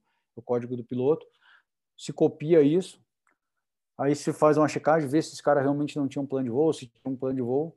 Se ele não tinha um plano de voo e decolou das vidas, ele está numa uma, trans, uma, uma contravenção, né? Ele, digamos assim, como se ele estivesse voando um avião é, como se fosse um, ah, sei lá, cara, o cara tá sem, sem licenciamento do carro dele, é, está descumprindo a legislação. Então ele está passível de uma multa. Não necessariamente ele é um criminoso, entendeu? Uhum. Mas sim ele está ele tá numa contravenção, ele está ele tá contrariando a legislação aeronáutica. E muitas vezes isso acontece porque porque o cara paga por isso. O fazendeiro ele decola lá da pistinha lá da fazenda dele, ele, a partir do momento que ele entra numa frequência, ele passou a, a ser controlado, ele está pagando taxa e ele hum. quer evitar esse custo. Só que isso é uma contravenção. E aí ele é multado. E a multa é pesada. Hum. Mas pode ser que tenha um envolvimento com um crime também. Pode ser, bom, é, um tráfico internacional de drogas, descaminho, um contrabando de ouro. Cara, tem de tudo, cara, que tu imagina. E ainda, o, o, Bernardo, tráfico aéreo de, de droga, cara, existe isso ainda? Pô, cara, digita aí no Google pra tu ver, cara. Pra caralho, velho.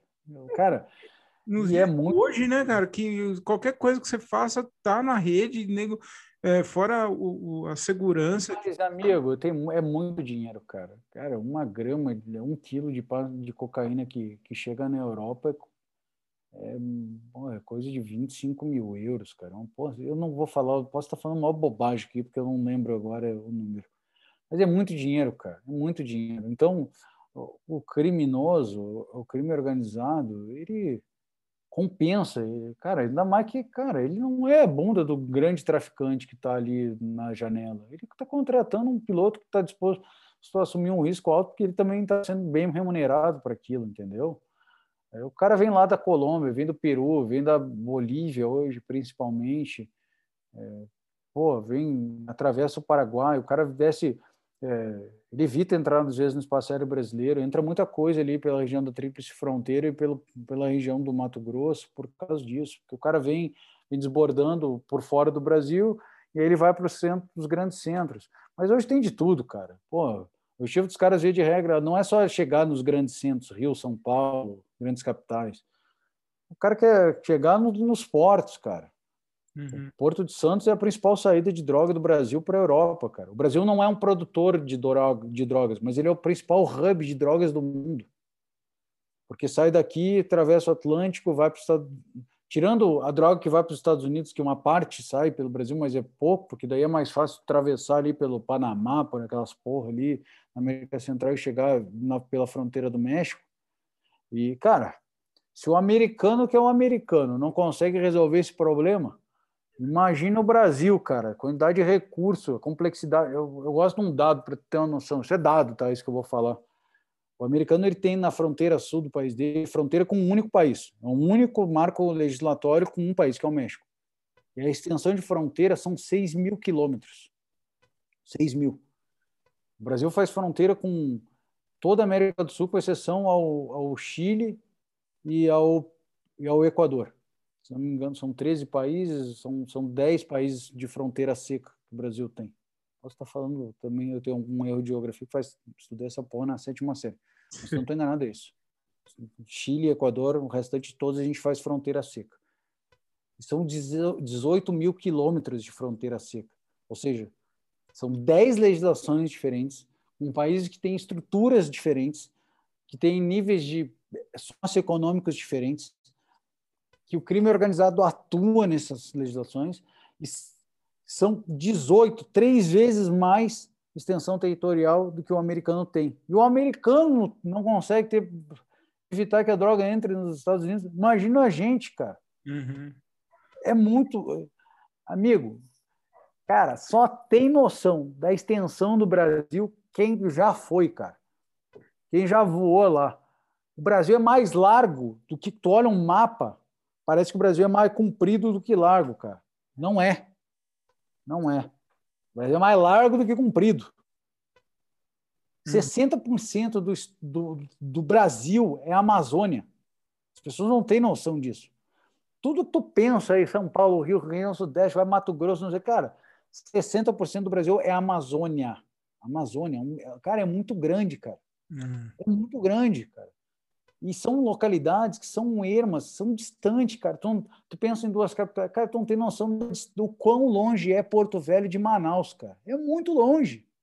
É longe pra caralho. Por isso que quando dá uma crise que nem agora, pô, de oxigênio na Covid lá em Manaus, os caras têm uma dificuldade logística enorme. É uhum. É longe pra caralho, velho. Uhum. Outra coisa, Manaus não tem estrada que liga com, com a região ao sul do Brasil. Não tem estrada, é balsa ou avião. Manaus liga com, com Roraima, por exemplo, o Amazonas, mas não liga com Rondônia, mais ao sul. Uhum. Então é, é foda, cara. Uhum. É, difícil, cara. É longe. É... Em Manaus, em Porto Alegre, falando de duas capitais. Aí você imagina Irunepé, é, Boca do Acre, pô, Santa Rosa do Purus.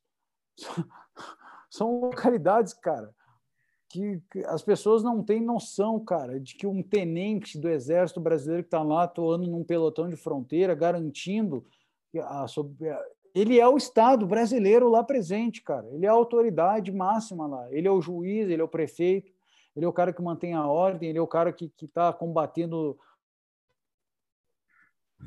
É isso, cara. Eu acho que eu cheguei a concluir ali o pensamento, do, explicar um pouquinho da complexidade que é a questão, né? O, o Bernardo, a gente já está tá encaminhando para o final agora mesmo. Eu queria que você falasse um pouquinho para mim do seu curso. É, eu fui o Gravidade Zero, eu achei bastante interessante. Eu queria que você falasse um pouquinho o que, que é o curso e para encaminhar também para o fim.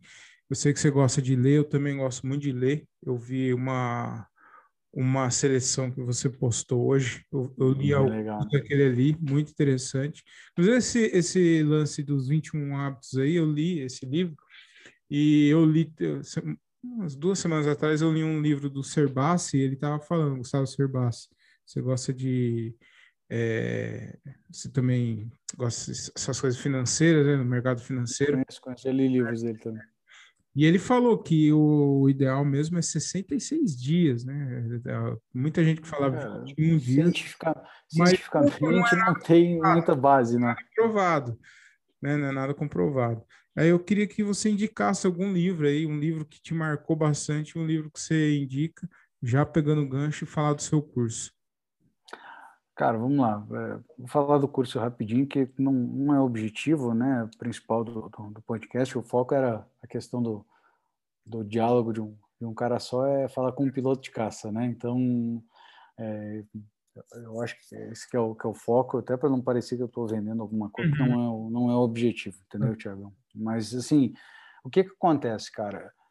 Pô, é, eu, pô, eu tomei vários tombos na minha vida, cara. Tanto na parte emocional, que passei por um, alguns processos, me divorciei, num outro casamento, e isso me trouxe com uma casca. E eu tinha muitos questionamentos, cara. Eu queria entender o que acontece na cabeça, o que, que fazia alguém ter um desempenho, ter sucesso. E sucesso é uma coisa que cada um define, né? Eu acho que existem primeira vez na história se vocês entender eu, gosto bastante de filosofia também, porque eu acho que os, os grandes tem coisa que é velha, mas não é antiga. E filosofia, os grandes pensadores estão aí para são caras que têm um raciocínio foda, que dedicaram a vida estudando coisas para responder uma pergunta que é a mais importante: o que, que a vida tem que ser para tem que ter para ser boa, né? E, e, e, tem várias respostas aí que, que uma filosofia tentou trazer, que é a mesma coisa que a religião tenta fazer, né? A religião, basicamente, ela te traz um o que, que a vida tem que ter para valer a pena de acordo com a religião de cada um, é para pautar tuas ações, tuas atitudes. E a filosofia busca isso. E tem uma nos campos da filosofia que, que é da, digamos, filosofia pós-contemporânea, que fala que é su o sucesso define o que a vida tem que ter para ser boa. Você atingir sucesso. E sucesso é uma coisa que cada um define. Então, cara, você ter sucesso profissional é uma coisa, você ter sucesso a nível relacional é outra, você ter sucesso a nível familiar é outra, você ter sucesso é, na tua saúde é, um, é, uma outra coisa. E eu acho que essas coisas elas têm que ser consideradas.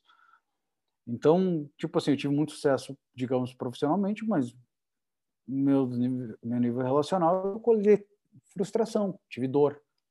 E aí eu fui atrás de respostas para essas coisas também, não só para o que me fez diferente dos outros quando eu cheguei lá e consegui ser um piloto de caça, e depois fundar uma construtora que tem tudo para realmente me trazer mais sucesso no nível profissional, mas também, cara, pô, tem gente que tem muito, tinha muita coisa para me ensinar, não só na área profissional, mas no nível relacional, que era uma coisa que eu precisava aprender.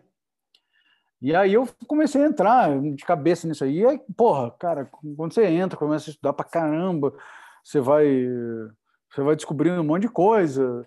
E, e aí eu, cara, eu cheguei em algumas coisas que, cara, não é só comportamental, mas de trabalhar dessa maneira que eu trouxe ali, uma abordagem mais, trabalhando com mais, olhar o ser humano num nível mais global, em diferentes níveis de análise. E, e principalmente, Thiago, eu queria, eu sempre tive um, um senso assim de, de, de, contribuir, de ajudar, de, de botar um tijolinho, cara. Não, não vinha ao mundo a passeio, não é só desfrutar, não é só gozos, não é só prazer. Eu sempre tive esse tesão de ajudar, de contribuir, de, de me ensinar alguma coisa de bom de passar.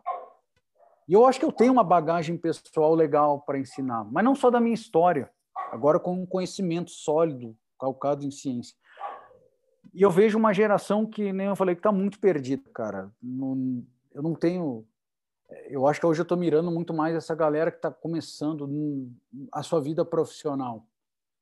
Essa juventude, a galera que está na casa aí de uns 20 anos, acabando uma faculdade, ou que está começando uma faculdade, mas principalmente, acho que um povo que está aí começando uma carreira, inserindo-se num, num, campo profissional. Eu acho que isso eu posso ensinar bastante. Uhum. A como ter produtividade, a como ter foco, a realmente entender o porquê que você está trabalhando, porque isso tem tudo a ver com motivação, motivação sustentada, é, é, é aquela motivação que é sustentável, não é o resultado que você teve hoje que você não repete amanhã. É, eu digo muito assim, não é porque você treinou uma semana que você desenvolveu um corpo legal um preparo, um condicionamento físico legal, mas porque você treinou com consistência, com o tempo. Eu, eu, eu, treino hoje que você repete amanhã, que você repete amanhã, que você tenta durante o tempo. Exatamente. Não é o, o teu resultado profissional, cara, não é porque você tirou 10 numa prova que você construiu um conhecimento sólido, hum. mas sim com o tempo. Então, é, isso é muito relevante. É eu digo que é determinante. Você tem essa solidez. Então, são muitos os componentes que fazem essa construção. E, e, e de todos os cursos que eu fiz, eu percebo que tem um, uma lacuna, tinha essa lacuna de ensinar essa, essa metodologia. Eu nunca não vi, talvez tenha e eu desconheça.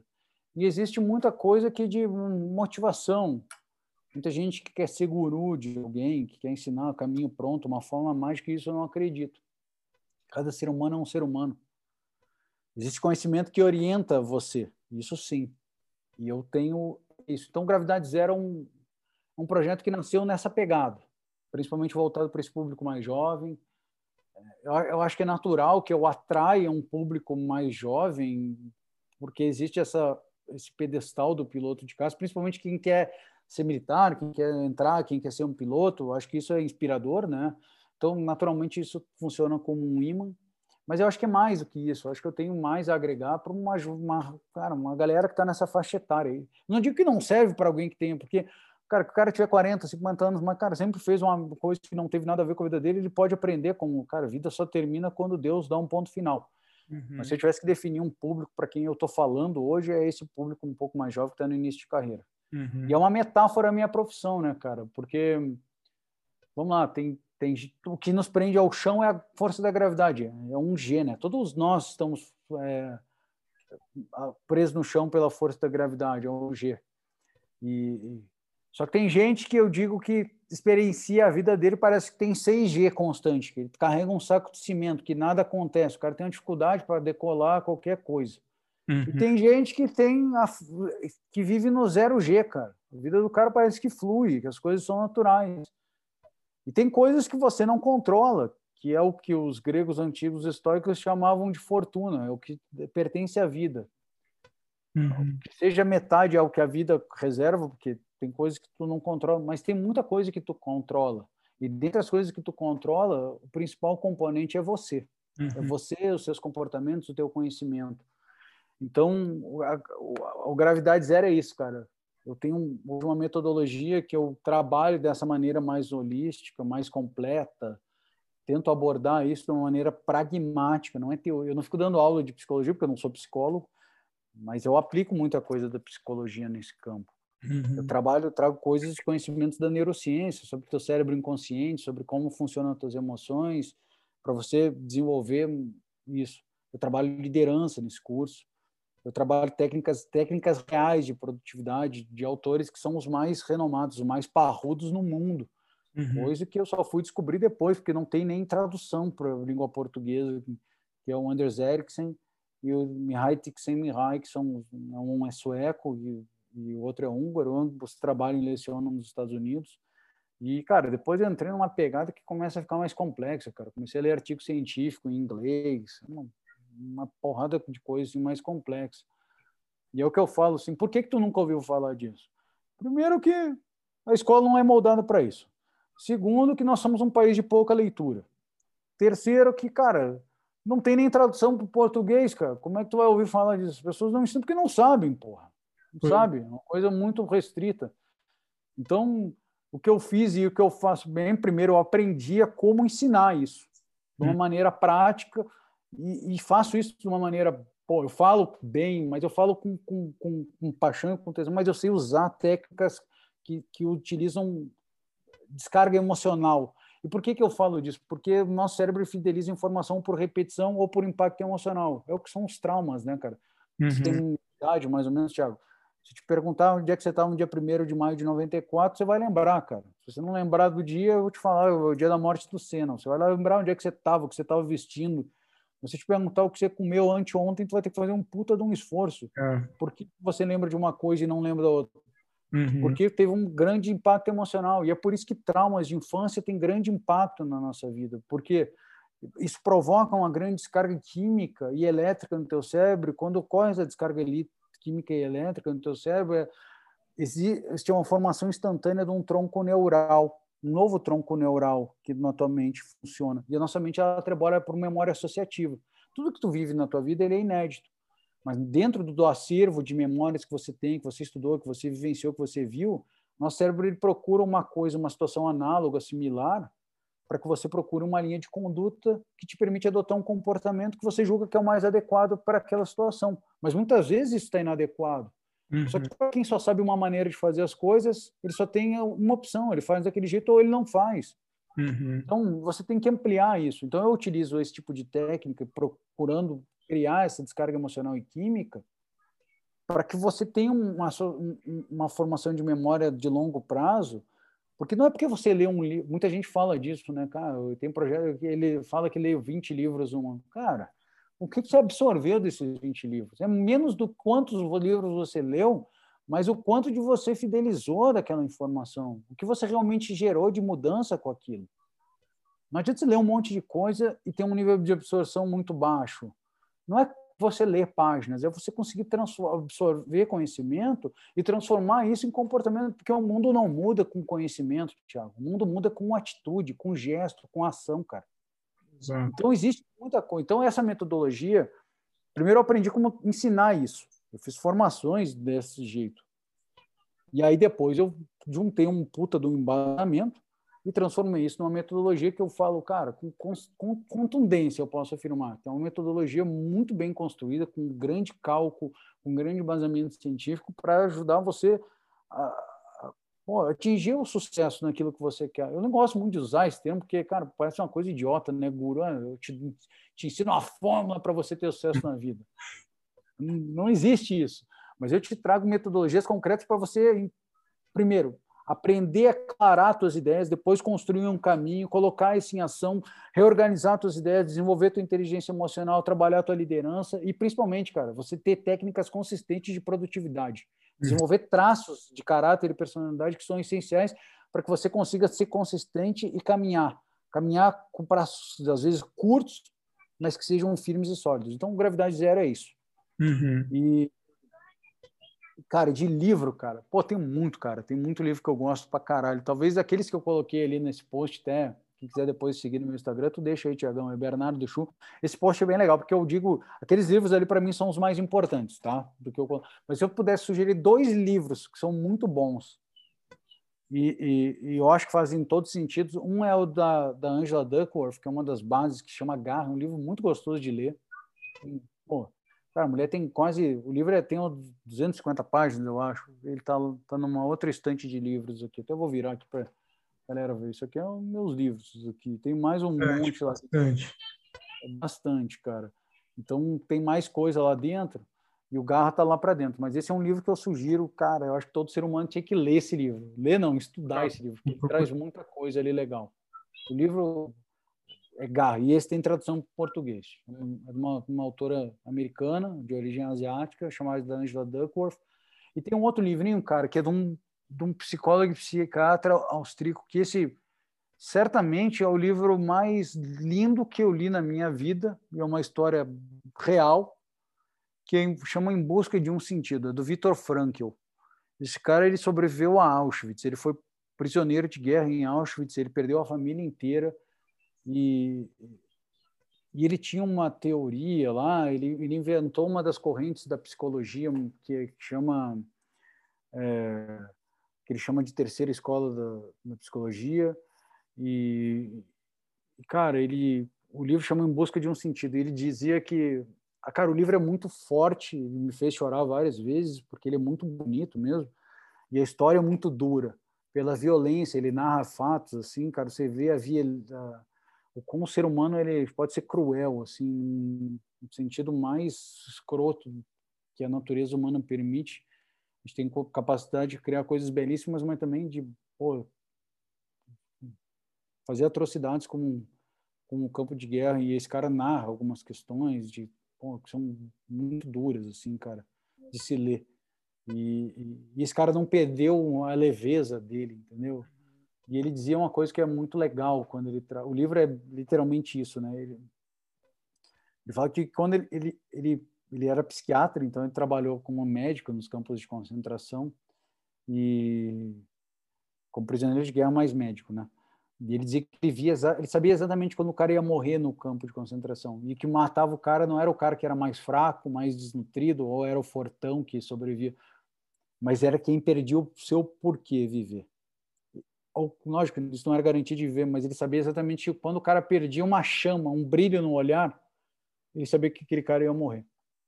Eu vou, esses dois livros eu vou procurar. Esse de da segundo aí que você me falou, achei muito interessante. Os dois achei interessante, mas esse segundo aí eu vou. Com esse livro é muito bonito, cara. E basicamente tem, tem português assim, esse? Tem, tem, esse tem, cara. É um livro. Eu não sei se, se existe ainda edição, mas deve existir, cara. Deve existir. Eu comprei esse livro Chama Em Busca de um Sentido. Deixa eu... Ah, esse livro, peraí, só um instantinho. Esse aqui está aqui na mão. Acabei de achar ele.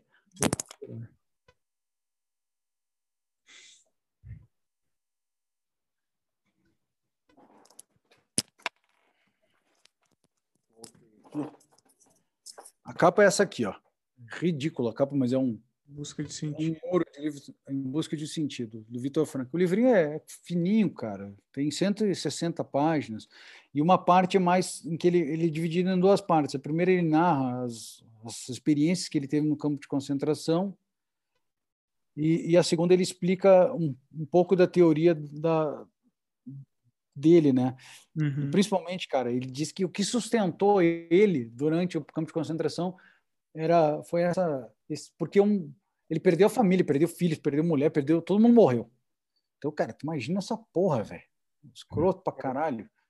E, e, e, mas principalmente, cara, ele, ele uma coisa que tiraram dele e que os, os, nazistas faziam, e essa é uma das razões pelas quais eles faziam isso, eles tiravam todos os objetos pessoais dele. Inclusive tiraram dele os papéis dele, que estava a teoria dele lá, a teoria de psicologia dele. Então, é, o que sustentou ele durante esse tempo aí foi o desejo que ele tinha de reescrever e publicar a, as ideias que ele tinha na teoria. Uhum. Então ele falou, cara, isso sustentou ele muito. E e aí tem um, junto com o pensamento do Nietzsche, que é um filósofo alemão do século XVIII, cara, que diz que quem tem um porquê suporta quase qualquer como. Quem tem um porquê suporta quase qualquer como. E, um, e esse, para mim, é um dos maiores problemas que a gente vê hoje. Poucas pessoas sabem quais são os seus porquês. As pessoas sabem o que é o, quais são os seus o uhum. o que elas querem. Mas elas não sabem exatamente o porquê o que elas querem. Uhum. E aí, quando você vai para as teorias neurocientíficas, você entende por que, que existe tanta autossabotagem. Uhum.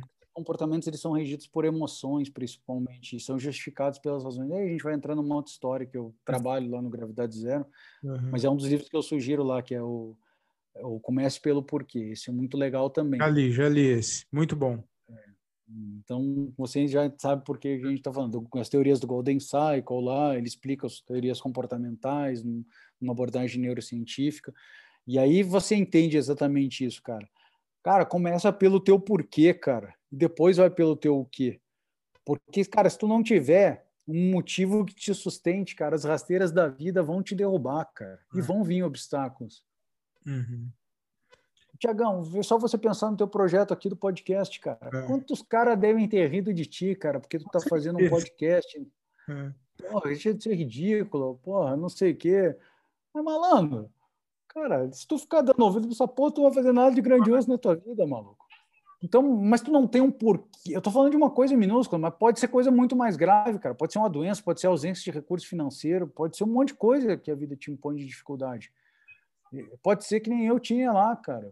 Porra, não tinha dinheiro, velho. Não tinha como sair de casa para passar o dia inteiro com cinco reais, cara. Minha mãe tinha que pedir, às vezes, passagem de ônibus fiado, cara. E numa cidadezinha pequena isso permitia que, que fosse acontecesse. Tudo para dar errado, cara. Então, as pessoas não sabem, as pessoas vão para seus trabalhos, vão para a escola, vão para a faculdade no automático, parece um boi, é linha de produção industrial. E aí a gente não sabe por que a gente tem tanta gente desinteressada, desengajada, cara. Então, é basicamente isso, Thiago. Se eu pudesse deixar dois livros, seria o Garra. Eu acho que o Garra traz o traço de personalidade que hoje a ciência moderna diz que é o mais determinante para você conseguir ter sucesso. Eu não ouvido. E, e, a outra, e esse é o Em Busca de um Sentido. Eu acho que esses são os dois livros que, que eu recomendaria para um ser humano ler em vida. Muito bom, muito bom. É, Bernardo, cara, eu só tenho a agradecer, foi um baita papo. A gente falou bastante sobre aviação, mas falou bastante sobre outras coisas também que eu acho interessante. Inclusive, eu já deixo até o convite aqui para a gente gravar um outro episódio e falar sobre só isso, porque é, tem conversa, hein? tem papo ainda. E aí, para encerrar. Ah, cara, esse papo eu sou completamente é. apaixonado. E eu me preparei para isso, Thiago. Eu São sou... sete anos que eu estou estudando isso, cara, sem parar. Eu sou. Sem parar, cara. Eu sou leigo total, mas eu gosto muito de aprender, eu gosto muito de falar sobre, então com certeza a gente vai, vai gravar outros episódios aí, trocando essa eu ideia. Eu aceito o teu convite, porque isso aí é conhecimento que a gente. Conhecimento, como diz o Mário Sérgio Cortella, conhecimento e afeto são as duas únicas coisas na vida que quanto mais você compartilha, mais você tem, cara. É, Cortella é foda, eu gosto dele. É, aí, para a gente encerrar, uma pergunta que eu faço para todo convidado aqui, e aí a gente encerra, que é se você pudesse entrar numa máquina do tempo é, e você pudesse falar com o Bernardo do passado, que tipo de conselho você daria para ele? De 10, 15, 20 anos atrás, e se você pudesse falar com o Bernardo do futuro, o senhor Bernardo, já talvez até aposentado, é, que tipo de conselho você pediria para ele? Então, que conselho você daria para o pro, pro Bernardo do passado e conselho você pediria para o Bernardo do futuro? Cara, o conselho que eu daria para o Bernardo do passado certamente seria fácil gravidade zero, cara. cara, cara, isso eu falo assim de coração, assim, pô, fico arrepiado, cara, porque eu certamente não teria feito várias coisas que eu fiz por ausência de conhecimento, por ausência de, de orientação, por ter absorvido, por introjet, ter introjetado alguns comportamentos, alguns estereótipos que me autoagrediram em valores que a sociedade me ensinou que é o que eu devia fazer e, e me trouxe sofrimento e, e, teria chegado mais rapidamente e com menos tentativas e erros aonde eu estou buscando chegar, aonde eu já cheguei e aonde eu quero chegar. Então esse seria o conselho, porque a escola não ensina isso, cara. E eu tenho convicção que essa é uma, um, são ensinamentos que são pô, relevantes e determinantes para as pessoas viverem melhor. Ponto. E não falo, não, é ruim falar disso, parece que eu estou vendendo alguma coisa, mas não é, cara. Porque, assim, realmente eu acredito nisso que eu estou falando. Eu acredito isso de coração. Eu acredito isso de verdade. E para o Bernardo do futuro, cara, esse é um, um, pouco mais complexo, porque eu não, não sei quem é que o Bernardo do futuro vai se tornar, né? Eu sei que não vai, não vai ser esse mesmo cara, mas eu gosto muito de um pensamento, cara, e que me guia, e que, que é, tinha uma propaganda de margarina, que se eu não estou enganado, não, desculpa, não era de margarina, eu acho que é de, era daquele canal Futura, que dizia que no futuro todos nós vamos viver de histórias. A pergunta é, de que histórias você quer viver? E o Bernardo do futuro, ele, eu sei de uma coisa, ele quer sentar numa varanda num dia de domingo do lado dos netos, talvez dos filhos, e poder contar histórias da vida dele, como essa do piloto de caça, como essa da construção da construtora, e também histórias do Gravidade Zero, de pessoas que ele ajudou, de vidas que ele ajudou a transformar, de um legado legal que ele construiu, de uma vida que ele tenha se orgulhado de quem ele se tornou, daquilo que ele fez, daquilo que ele plantou, das pessoas que ele tocou, das ideias que ele defendeu, das práticas que ele realizou na vida, da, da, dos ideais que ele defendeu, da religiosidade que ele praticou, da, da, construção de ser humano que ele, que ele colocou em prática, da sociedade que ele ajudou a, a, a tornar um lugar melhor, com tanta mensagem merda hoje na televisão, na internet. Então, eu, é, eu acho que talvez um conselho, é, eu não sei o que eu pediria, talvez assim, eu falo, cara, qual é qual é o caminho que você olhando aí para trás que você faria diferente? Por onde você iria hoje olhando com o conhecimento que você tem? Eu acho que seria esse o conselho mais uma coisa eu te falo, cara, é assim, é nesse sentido que eu, que eu imagino que o Bernardo gostaria de, de olhar para trás com ah, seus 70 anos, sentar numa varandinha num domingo, tomando um, um cafezinho ou meu chimarrão como um bom gaúcho, que é uma prática que eu tenho, talvez uma Heineken gelada ali, assando uma carninha e, e com, com o neto dele a tiracolo e, e, ou sentado do lado e contando dessas histórias, com mentiras de um, de um piloto de caça velhinho já. Talvez seja isso, amigo. Muito bom, muito bom. É, é, isso, cara. Eu só tenho a agradecer. Foi um baita papo legal mesmo, bacana. Ah, tirei várias curiosidades sobre a sua profissão te desejo tudo de bom na sua carreira aí, na sua vida. E a gente vai voltar, vai gravar outro episódio aí, cara, que foi, foi muito bom para mim, foi, foi legal mesmo.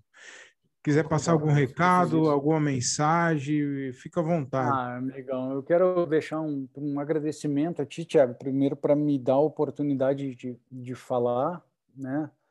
E, e transmitir um, um pouco de, do que eu faço da minha vida, é, do que eu construí. Eu acho que isso é pô, do caralho teu, teu trabalho aí, trazendo pessoas de áreas distintas. O que tu faz é muito legal, cara. Parabéns aí pela tua iniciativa. Continua que é, você está crescendo como pessoa e está ajudando um monte de gente também a matar uma série de curiosidades. Isso é do caralho. E, pô, pra galera aí que está nos ouvindo, cara, cara, procura crescer, procura ter um propósito na vida, procura entender quem é você nessa história para que você pare de ser usado por um sistema que é pronto a te, a te escravizar, literalmente, cara, a te tornar um robô, trabalhar, estudar, a vida a vida é muito curta para ser pequena. já basta que ela curta seja para a gente tornar ela pequena. Isso é o Cortella que fala também. A vida é muito curta para ser pequena. Já basta que ela curta seja para a gente tornar ela pequena. Então, não tem uma vida que seja banal, fútil, inútil, sem propósito, sem significado. Isso é uma vida pequena. Torna ela. Não precisa ser o presidente da República para tornar uma coisa grande.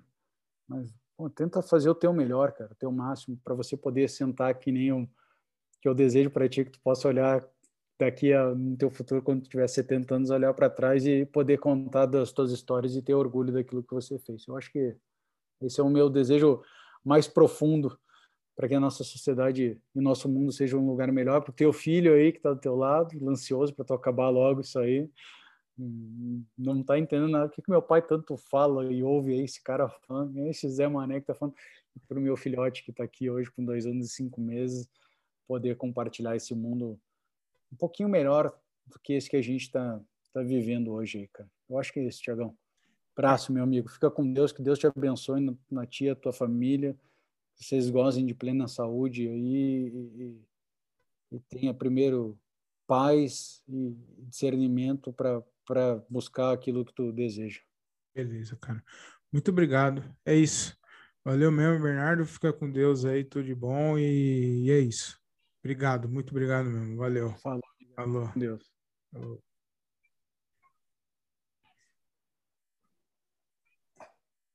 E é isso. Meu, que episódio bacana, muito legal mesmo, foi muito bom. Me sigam no Instagram, é, arroba o Thiago Ferreira com TH e 2Gs. É isso, tudo de bom, de bem, de belo, com aquele sabor de caramelo. Fiquem com Deus e tchau.